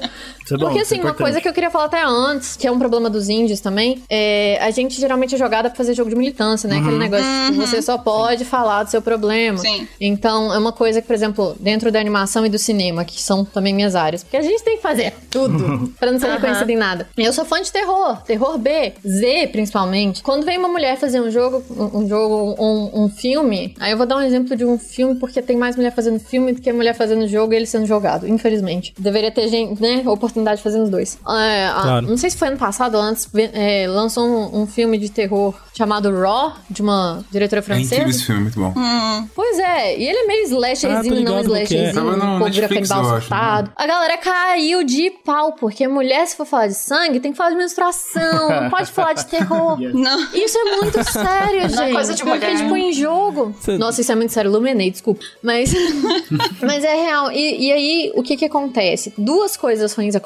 As mulheres ficam limitadas no que a gente pode falar ou não, pra gente ser levada a sério, porque a gente já não é levada a sério nos nossos assuntos. Você não pode participar de FIFA. Gente, quando contratam mulher na EA, a galera cai de pau. Cai. Não tô zoando, Sim, não. sim, Cai. Então, assim, e aí, ao mesmo tempo, só a gente pode falar e fazer uma personagem feminina. Então, por exemplo, Cyberpunk, que tá todo cagado. Ah, mas a gente não tinha trans, a gente não tinha mulher pra opinar tanto. Contrata, gente, porra, isso não isso e não só contrata, não só contrata, mas os homens héteros, branco, caralho, a quatro que tiver, tem que ter noção, tem que aprender, porque não é porque você é ignorante de um assunto que você tem que continuar. A sua obrigação é aprender a fazer direito. Uhum, uhum. Gente, Celeste é um jogo maravilhoso, perfeito, te retarei pra Celeste sempre. é lindo. Tem mulheres trabalhando na arte, não tem na programação e no design, mas você, primeiro, ela é tratada como uma personagem principal. Uhum. Ela não é tratada como uma mulher, o que na nossa sociedade é muito bom. Eles têm uma sensibilidade com a questão da ansiedade, que é. Não, eu trabalhando com coisa de psicopedagogia, pelo amor de Deus, eu amo esse jogo. É, é muito forte. Mas assim. E muito difícil. É, e muito difícil. e ao mesmo tempo acessível. Tem um modo de acessibilidade, Uhum. que é uma coisa muito complicada dentro da, da questão do game design, que a gente fala, eu quero fazer um Metroidvania, ou eu quero fazer um um jogo meio Souls e eu quero um jogo pra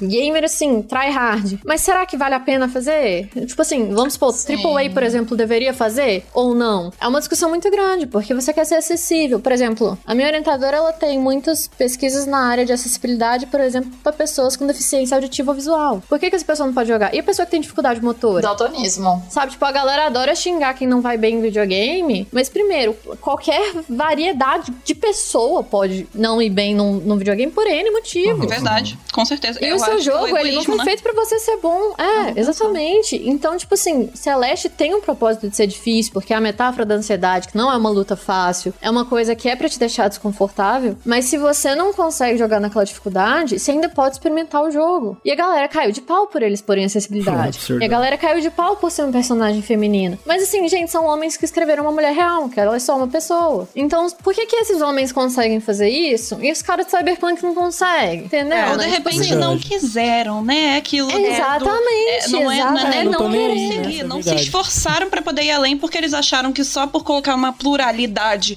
de genitais Pronto. e pluralidade de roupas e etc. Não, já, já tá cota aí, já, Já tá fizeram cota. gente, vocês sabem quanto tempo demora pra fazer um jogo? Dá tempo de você pegar seu roteiro, pegar seu personagem, Ué, virar pra uma mulher e falar: olha, Dá uma você lida. acha que isso aqui tá crível? Já não fizeram quase dois anos de crunch? Fizessem pelo menos alguma Porra. edição que é interessante, não é mesmo? Não é, Já não é pagaram mínimo. aí a galera ao longo de dois Ah, anos? e- Eu fiz isso esses dias. Tem um, um RPG nacional que tá saindo Tordesilhas, que ele tá sendo escrito por um homem e uma mulher. É o Luiz e a Mônica que estão fazendo. E aí eles me contrataram pra ler uma das coisas que eles tinham escrito pra fazer uma leitura sensível, pra eu olhar e dizer, tipo, ah, isso aqui Maneiro.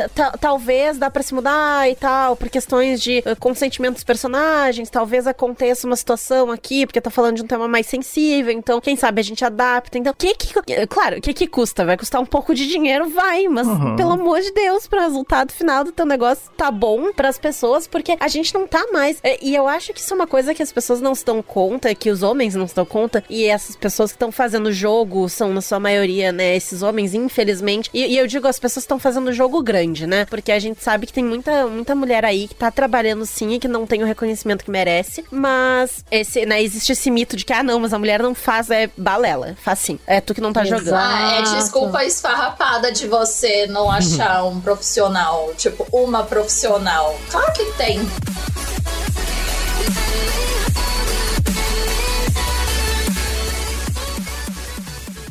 Mas um dos motivos que, eu, tipo assim, eu fiquei, assim, muito feliz de vir aqui pra falar é que tem uma coisa que aconteceu em 2019 que me deu uma raiva. Que eu acho que o motivo que eu não desisti dessa porcaria dessa indústria é por causa disso. É na força do ódio.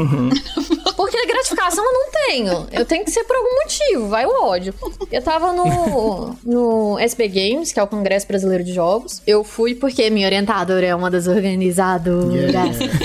Eu não fui apresentando nada, eu fui pra conhecer mesmo, ver como é que era a produção acadêmica, né? Porque a gente Uhum. tem uma produção acadêmica muito limitada sobre jogos ainda, isso é uma coisa meio problemática, né? Porque a gente tem muito achismo, a gente tem muito essay no YouTube, mas a gente não tem pesquisa, pesquisa, pesquisa, sabe? É muito difícil. Aí eu lembro que a gente tava vendo a programação e tem sessões de, de cultura e coisa assim, tinha umas sessões só sobre questão de representatividade LGBT e feminina. Aí eu fiquei, pô, muito massa, né, velho? Muito massa mesmo. Vamos dar uma olhada nisso aí. Primeiro que todas. as- todas não, né, gente? Tinha umas meninas muito foda fazendo os trabalhos, mas assim, 90% das palestras sobre, sobre representatividade feminina, o que foram feitas por homens, né? Todas as- tinha nome de todo mundo na pesquisa e era tudo homem.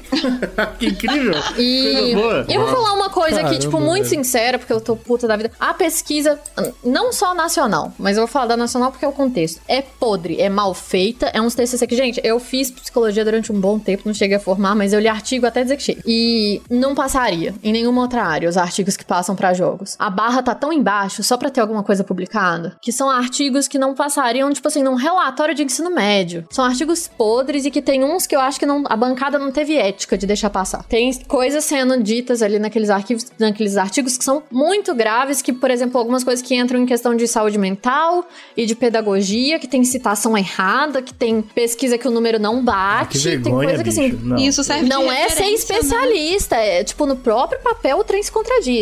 Tinha uma pesquisa que foi essa em questão que me deixou mais puta, porque era uma pesquisa que tinha tipo 15 colaboradores. Eu acho que o curso inteiro formou em um TCC só, que era um TCC. Puta merda. E era sobre a questão da. Era o tema desse podcast, É. com todas as pautas. Só que eu acho que se você vai escrever um TCC Tá. sobre isso, se no podcast a gente não tá dando tempo, imagina um TCC. Sim. Então você imagina, e 15 colaboradores, tinha uma mulher no meio. Apareceu um homem. Um homem. Pra falar, gente, bom, né? Pelo visto, as outras meninas estão todas lentes. E aí ele começou, né, falando aqueles dados que a gente encontra em qualquer lugar, Uhum. né? Do tipo assim, mas que prefere ignorar. Que 54% das jogadoras são mulheres Uhum. e, e não sei o que lá, e que tá crescendo muito, e, e sobre. E ele começou a falar de algumas, alguns projetos femininos. de- começou bem. Aí ele entrou com um questionamento, né? Por que, apesar desse público e tudo mais, por que, que a nossa representatividade feminina é tão sexualizada, é tão frágil, é tão, né, a donzela em perigo e não a protagonista? E eu te juro que os argumentos que ele colocou e as problemáticas eram tópicos, né? Porque ele ia falando um pouquinho sobre cada. Eram títulos dos vídeos, que também são artigos da Anitta Sarkeesian. Ai, que coisa boa. Não sei se vocês conhecem, né? Ela é uma pesquisadora famosa que tá sob proteção da FBI por causa de ameaça do Gamergate.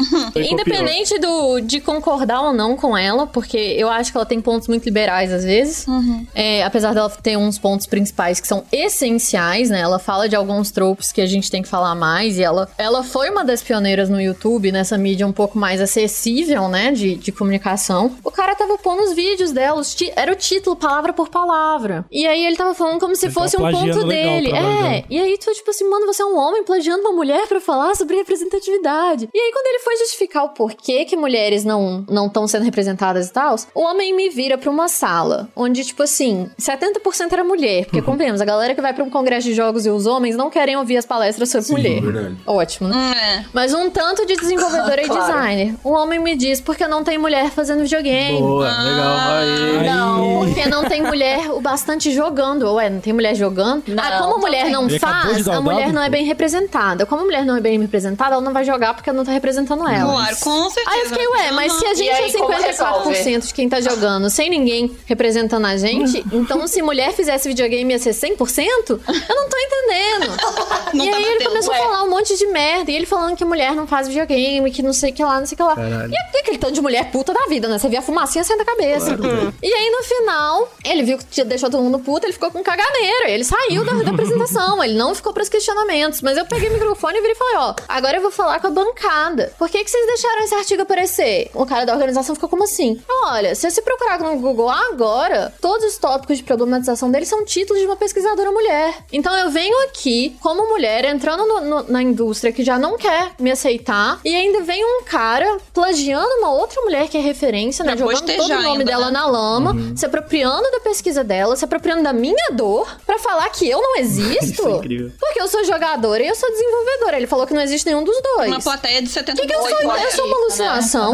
e aí as meninas começaram, né, comigo, falar, ah, isso é um absurdo, e nananã. Isso é uma mentira. Mulher faz jogo, mulher joga jogo. Então, assim, é chato falar de representatividade, mas a gente tem que martelar. Homem tem que aprender a escrever mulher. É, hétero tem que aprender a escrever personagem gay, sem ser alívio cômico pra matar ou pra ser vilão. Entendeu? Ou cotista, Lésbica também né? existe. Lésbica não é um fetiche de porno hétero, entendeu? Não é. Esse tipo de coisa tem que ser debatida de uma maneira que não caia a responsabilidade na gente. Até porque quando a gente faz, quem recebe o crédito é um homem.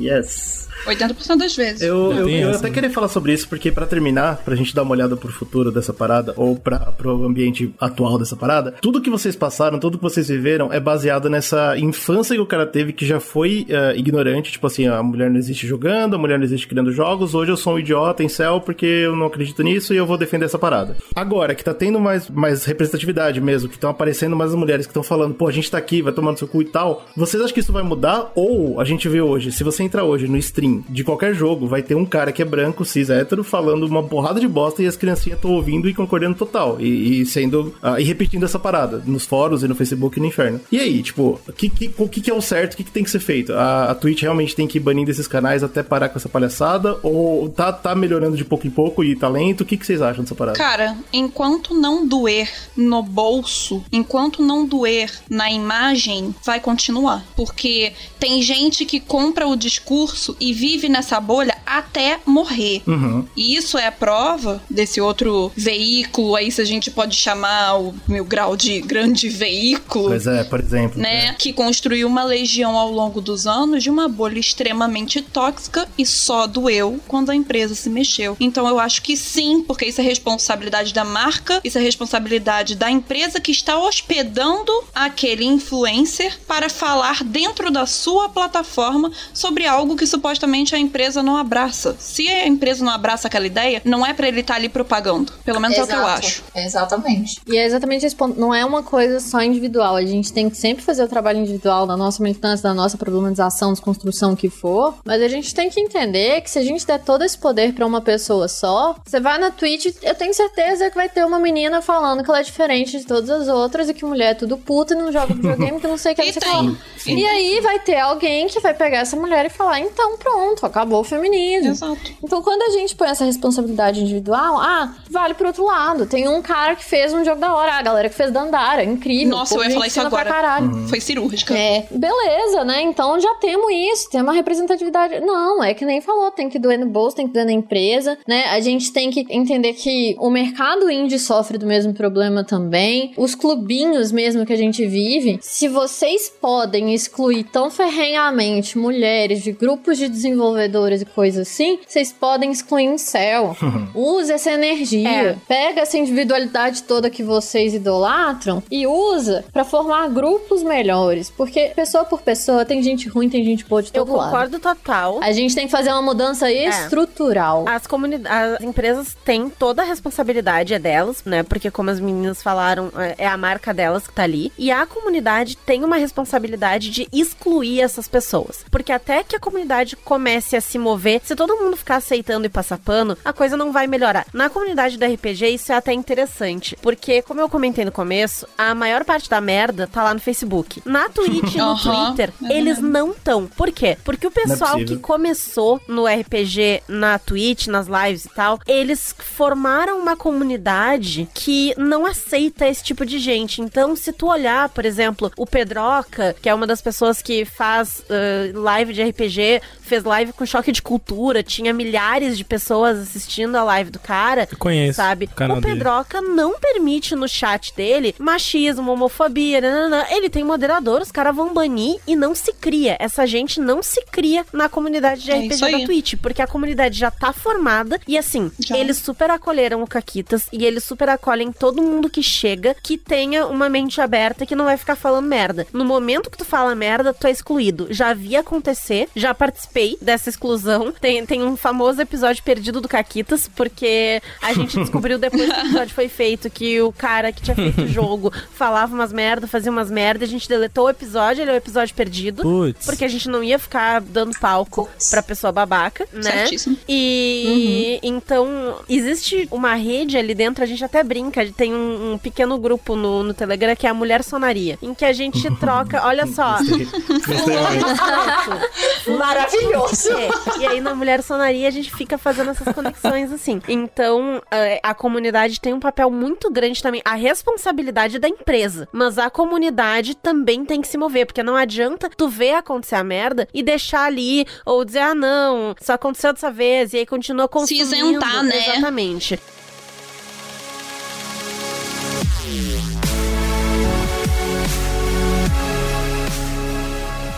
E uma coisa importante de ressaltar, que eu acho que é de responsabilidade de qualquer assunto assim, é que ninguém aqui tá falando de cancelamento. Ninguém, aqui Ninguém. tá falando de Uhum. fazer que Carol com K fez com o Lucas no Big Brother. É. Eu falo de Big Brother sim, foda-se. Você acha que na cultura você joga FIFA. Não, daqui a pouco Mas assim, é porque é muito sério isso. Porque quando a gente fala exclui a pessoa, corta, você tá banindo um cara que falou bosta de um chat. Você tá... Se a pessoa volta com outra conta e ela não fala bosta, ninguém vai excluir ela. Uhum. Porque o indivíduo, ele não existe ali. O que existe é a ideia que É ele tá pagando. É mesmo. Então, quando a gente fala cancela, corta, nananã, é daquele momento, daquela hora. Não é vai atacar a pessoa e divulga o perfil dela, até porque você tá dando ibope. Isso é contraproducente. Não é assim. Mas a pessoa. fe- É diferente de uma pessoa pública, né? Uma pessoa pública já É é, outro- tem outra uma certa história. responsabilidade, tem uma certa questão do- da retratação, né? Da pessoa ter que falar alguma Porque são coisa. geradores de Mas não é ameaçar o filho da pessoa, ameaçar os pais, pôr bomba na escola. Ah, gente, não, gente. de. Mas a gente tem que entender que você banir uma pessoa, que você moderar uma coisa e que você não atu- aturar atitudes não significa um ataque pessoal. Um ataque pessoal é um ataque pessoal. Hum, Sim, sem dúvida. Então, assim, cancelem com responsabilidade, mas lembrem de cortar. Ninguém tem que aceitar palhaçada. Ai, ninguém é obrigado É a ficar aí. engolindo sapo, Sem né, mano? sozinha. Aquela coisa, se você não fizer, tipo, tem Alguém que tem que fazer, começar a fazer. Tem que começar a fazer. O ponto é, alguém tem que falar, nossa, esse comportamento não é aceitável, é uma bosta. Não faz isso, você não vai receber biscoito por isso. Exato. Se ninguém falar, sabe? Eu sou um pouco mais, mais agressivo que a Júlia nesse sentido, porque eu acho que tem que cancelar e sim, porque, pô, tem pedófilo aí no YouTube ganhando dinheiro, né? Hoje. Então, quer dizer. eu acho que cancelar mais de de boa. um, na verdade, é, então, né? cancelar de boa se pá não funciona. Tem uma diferença entre ir atrás de uma pessoa legalmente, porque ela comete um crime, Sim. e cancelamento. Legalmente, legalmente. São coisas diferentes. Então, se tem uma pessoa na internet que tá ali, pedófilo, ganhando dinheiro, não sei o que, ele tem que ser criminalmente acusado e preso e, e tem que ter consequências legais. Não é uma questão de, ah, o público vai cancelar e deu. Não, esse cara tem Tirar que ser ele da preso, internet. sabe? Uhum. E Com outra certeza, coisa, a pessoa paga pela ação dela com as consequências que existem no nosso mundo e não na Internet. justice da sua cabeça. Mas, gente, a galera vai atrás de família. É. Né? Tipo assim, exemplo do Big Brother. Ah, tipo, a Carol com e o Nego de eles tiveram que tirar os filhos do colégio. Uhum. Sim, é, é ridículo. Aí não faz sentido Isso nenhum. tipo, é nojento. Até porque eles estão sendo cancelados por essa atitude. Sim. Por irem longe demais da militância. Cancelados por É. cancelar. Então, É, tipo assim, é. vamos não se perder na militância na hora de atacar os outros. Vamos parar de militância rasa. Vamos parar de pôr uma mulher, um gay, um negro e falar, pronto, somos diversos. Para de colocar cota, Eles estão de né? mordaça, mas eles estão lá. Ninguém aqui é Tolkien. Uhum. E, e vamos parar de, de glorificar tanto indivíduo. Ninguém liga pro incel individualmente. Eu nunca vou dizer o nome do cara do, do Fedora com rabinho de cavalo. Porque eu quero que todo babaca, ceboso, com rabinho de cavalo e Fedora, se sinta pessoalmente atacado. Uhum, Porque o meu problema não é com você como indivíduo, mas com todos. É com a ideia. A ideia tá errada, gente. Pensa e tenta ser melhor da próxima vez. Melhore. É o resumo Toma um banho. Melhore. Lava o cabelo. Melhore. Seja alguém tem uma hora melhor. e meia, mas o resumo é melhore. É isso. O resumo é, você não Melhor. precisava mesmo ficar horas e favor, horas né, ouvindo um bando de mulher falando que a vida é uma merda. Sim. Pra você entender que nossa vida é uma merda, Gente, só você quer que melhore. precisava mesmo disso Se era tudo. necessário, né? Toma aqui. Porque se você veio aqui pra rir dos memes, etc, e conhecer um pouco a mais, beleza. Mas se alguém aqui falou uma novidade, amado, eu tenho uma notícia pra te É, dar. triste. Olha, eu tenho um contato de psicólogas excelentes. Me manda uma DM. Me manda uma DM, entendeu? Porque se alguém aqui falou alguma novidade pra você, a não ser que você tenha acabado de chegar de Marte, Eu acho que o público do Zcast não, não vai sentir como novidade, mas é importante, porque vai que alguém novo ouve, alguém, algum incelzinho desses que curtia Mil Grau e afins, é bom ouvir.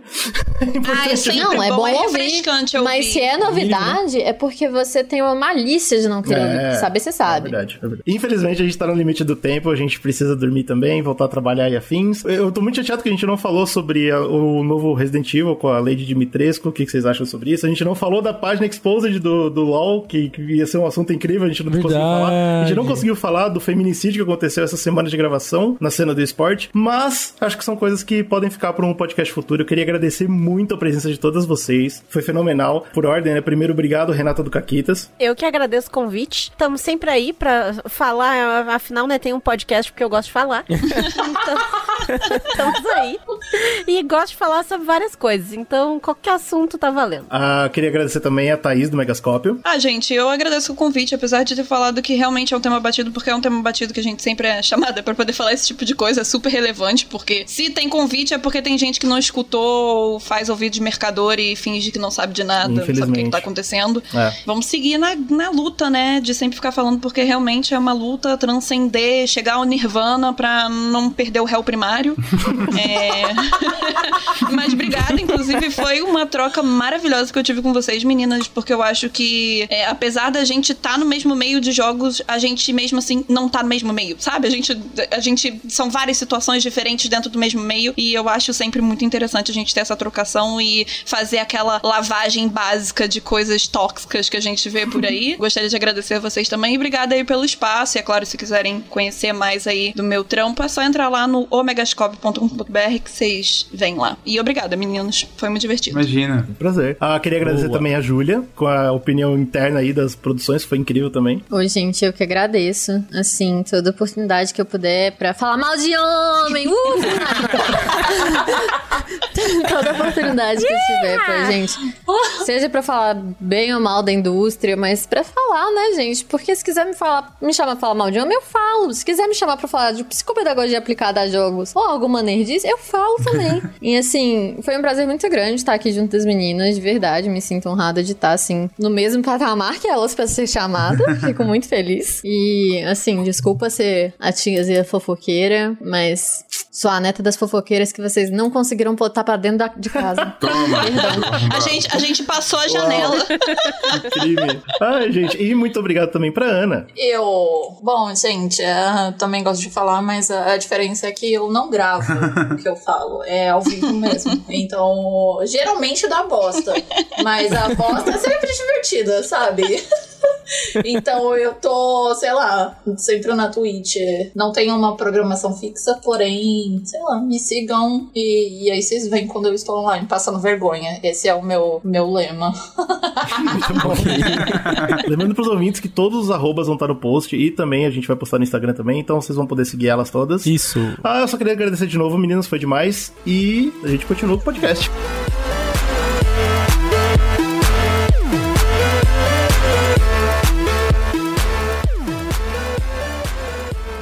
Papos maravilhosos, hein, bicho? Porra, aprendemos muito e, e tomamos na cara um pouco também. Foi, foi importante, cara. Sensacional, cara. Foi uma participação excelente, muito produtiva de todo mundo que participou. Eu né? queria saber por que, que durante um dos papos o Slow desapareceu. Alguém sabe me explicar isso? Não, foram problemas técnicos aí.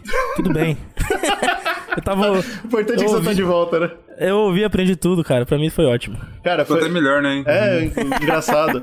pra quem gostou aí das participantes, é claro, foi, foi um prazer tê-las aí. A gente agradece de novo. E lembre-se que todos os posts aí que a gente vai fazer vai ter o arroba de todo mundo pra vocês seguirem Sim. elas também. Ah, tanto os vídeos quanto os podcasts, a gente super recomenda. É, é- é legal a gente comentar que, assim, esse foi o primeiro passo de uma coisa que a gente quer fazer mais mesmo, que é convidar mais gente. Tenho certeza que todo mundo viu a gente tomando na cara sobre a relação de, pô, vocês só convidam pra falar desse assunto, né? E Sim. isso foi, foi uma coisa que abriu nossos olhos pra caramba, né, mano? Isso é um pouco que eu queria falar, cara, porque eu achei justíssimo. É, o espaço que a gente abriu aqui nesse programa foi justamente pra isso mesmo, pra galera, para elas falarem tudo que elas tinham, que elas sentem, né, com esse com esse ambiente pra que nós pudéssemos ter essa visão, pra gente poder entender, tá ligado? Esse ponto de vista. Isso é importante. E o segundo, esse apontamento, né, importante de tipo assim, ó, a gente tem mulheres aqui que participaram que tinha diversas é, áreas de produção de de conteúdo, conhecimento e profissionais, tal, né? exatamente, que é, muitas vezes o que acontece, né? Tudo isso é ignorado, né, da, da- da habilidade delas e é colocado apenas um, este- um esti- o estigma de ser mulher ali, no caso, e tipo, pô, fale sobre ser mulher e tal, não sei o que, e elas falam, pô, às vezes, às vezes a gente tem é, muito know-how pra apresentar, Pois né? é, mano. Sim, E a galera, os homens vão lá e, tipo, falam, não, beleza, isso aí eu não, eu não confio em você pra que você fale dessas habilidades, né? Tipo isso, tá ligado? E ao mesmo tempo é legal que ela falou, pô, mas se existe esse convite, é porque é- ainda é importante falar, tá ligado? Hum, então, por sim. mais que ela odeie o convite, ela não nega nenhum, né? Ela falou, porque ela sabe que tem que ser falado, tá ligado? E eu acho que pra gente foi legal também, assim, Isso é um puta que... aprendizado pra gente também, É, não, tá foi um puta aprendizado, mas assim, é, é legal lembrar que o Zcast realmente não tá acostumado a chamar pra nada. Então pra gente foi uma novidade, foi um pezinho na água. É. Eu acho que e- tem um ponto aí que a gente tem que colocar. A gente dificilmente convida porque a gente tem uma agenda maluca, cara. Exato. Tem, tem semana que a gente tá gravando de manhã, tem semana que a gente tá gravando tarde da noite. E a gente acabou ficando com, esse, com essas agendas malucas. E a gente sabe como é difícil, né? Procurar um horário que todo mundo consiga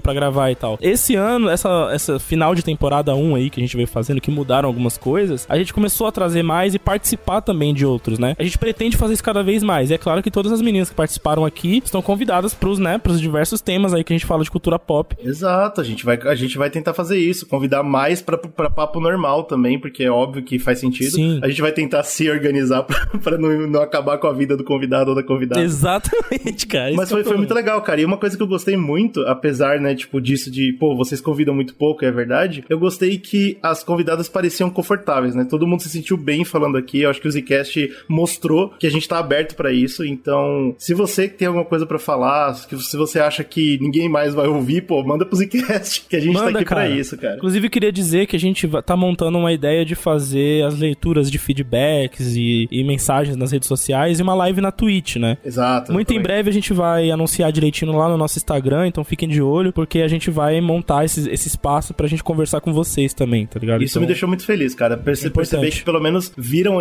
isso, né, no Zcast, assim. Pô, aqui, aqui eu posso falar, tá ligado? Isso foi muito legal, cara. Eu gostei pra É isso porra. aí, isso aí. Valeu muito a pena. Eu espero que os, os próximos três que a gente vai fazer dessa série de representatividade sejam tão produtivos quanto esse, tá ligado? Vai, vai, acho que vai ser bacana. Eu acho que a gente vai ver pelo menos mais um aí com o mesmo nível de ódio, assim.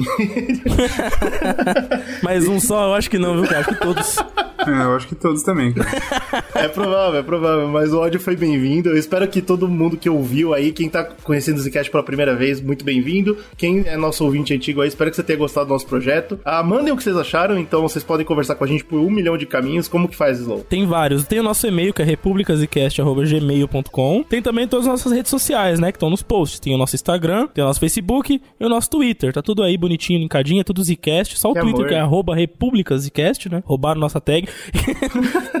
Ah, porra de uma também, página né? da Alemanha, nada a ver com pônei. né? Pois é, é uma loucura. E aí, se você quiser fazer parte desse projeto, se você quiser melhorar o nosso programa, se você quiser fazer parte das nossas pautas, você tem que entrar pro nosso grupo de apoiadores, né, mano? Exatamente. Pra isso você vai em apoia.se barra Zcast. Você pode apoiar a gente com o valor que seu coração mandar. Pode ser um milhão de reais? Pode. Seu coração que vai dizer o que você tem que fazer. Deve, Seu coração é sua conta bancária. É, deixa como, como sua conta tiver aí. Tem uma galera que tem sobrando, então não deixe parar dinheiro, mofa. Passa pra frente pra nós que a gente dá um jeito. E botar no Zcast é um investimento, bicho. Botar no Zcast é um investimento. Esse episódio maravilhoso não seria possível se a gente não tivesse conseguido fazer isso, né, cara? Porque é graças ao apoia exatamente, é graças ao apoia que a gente tem também agora nosso canal no YouTube também. Então vai lá se inscrever, porque é importante pra gente. E a nossa Twitch, né? Zcast Underline Podcast. Já está abrindo as asinhas cada dia mais. Ah, apoie conteúdo que você ama e nos amem.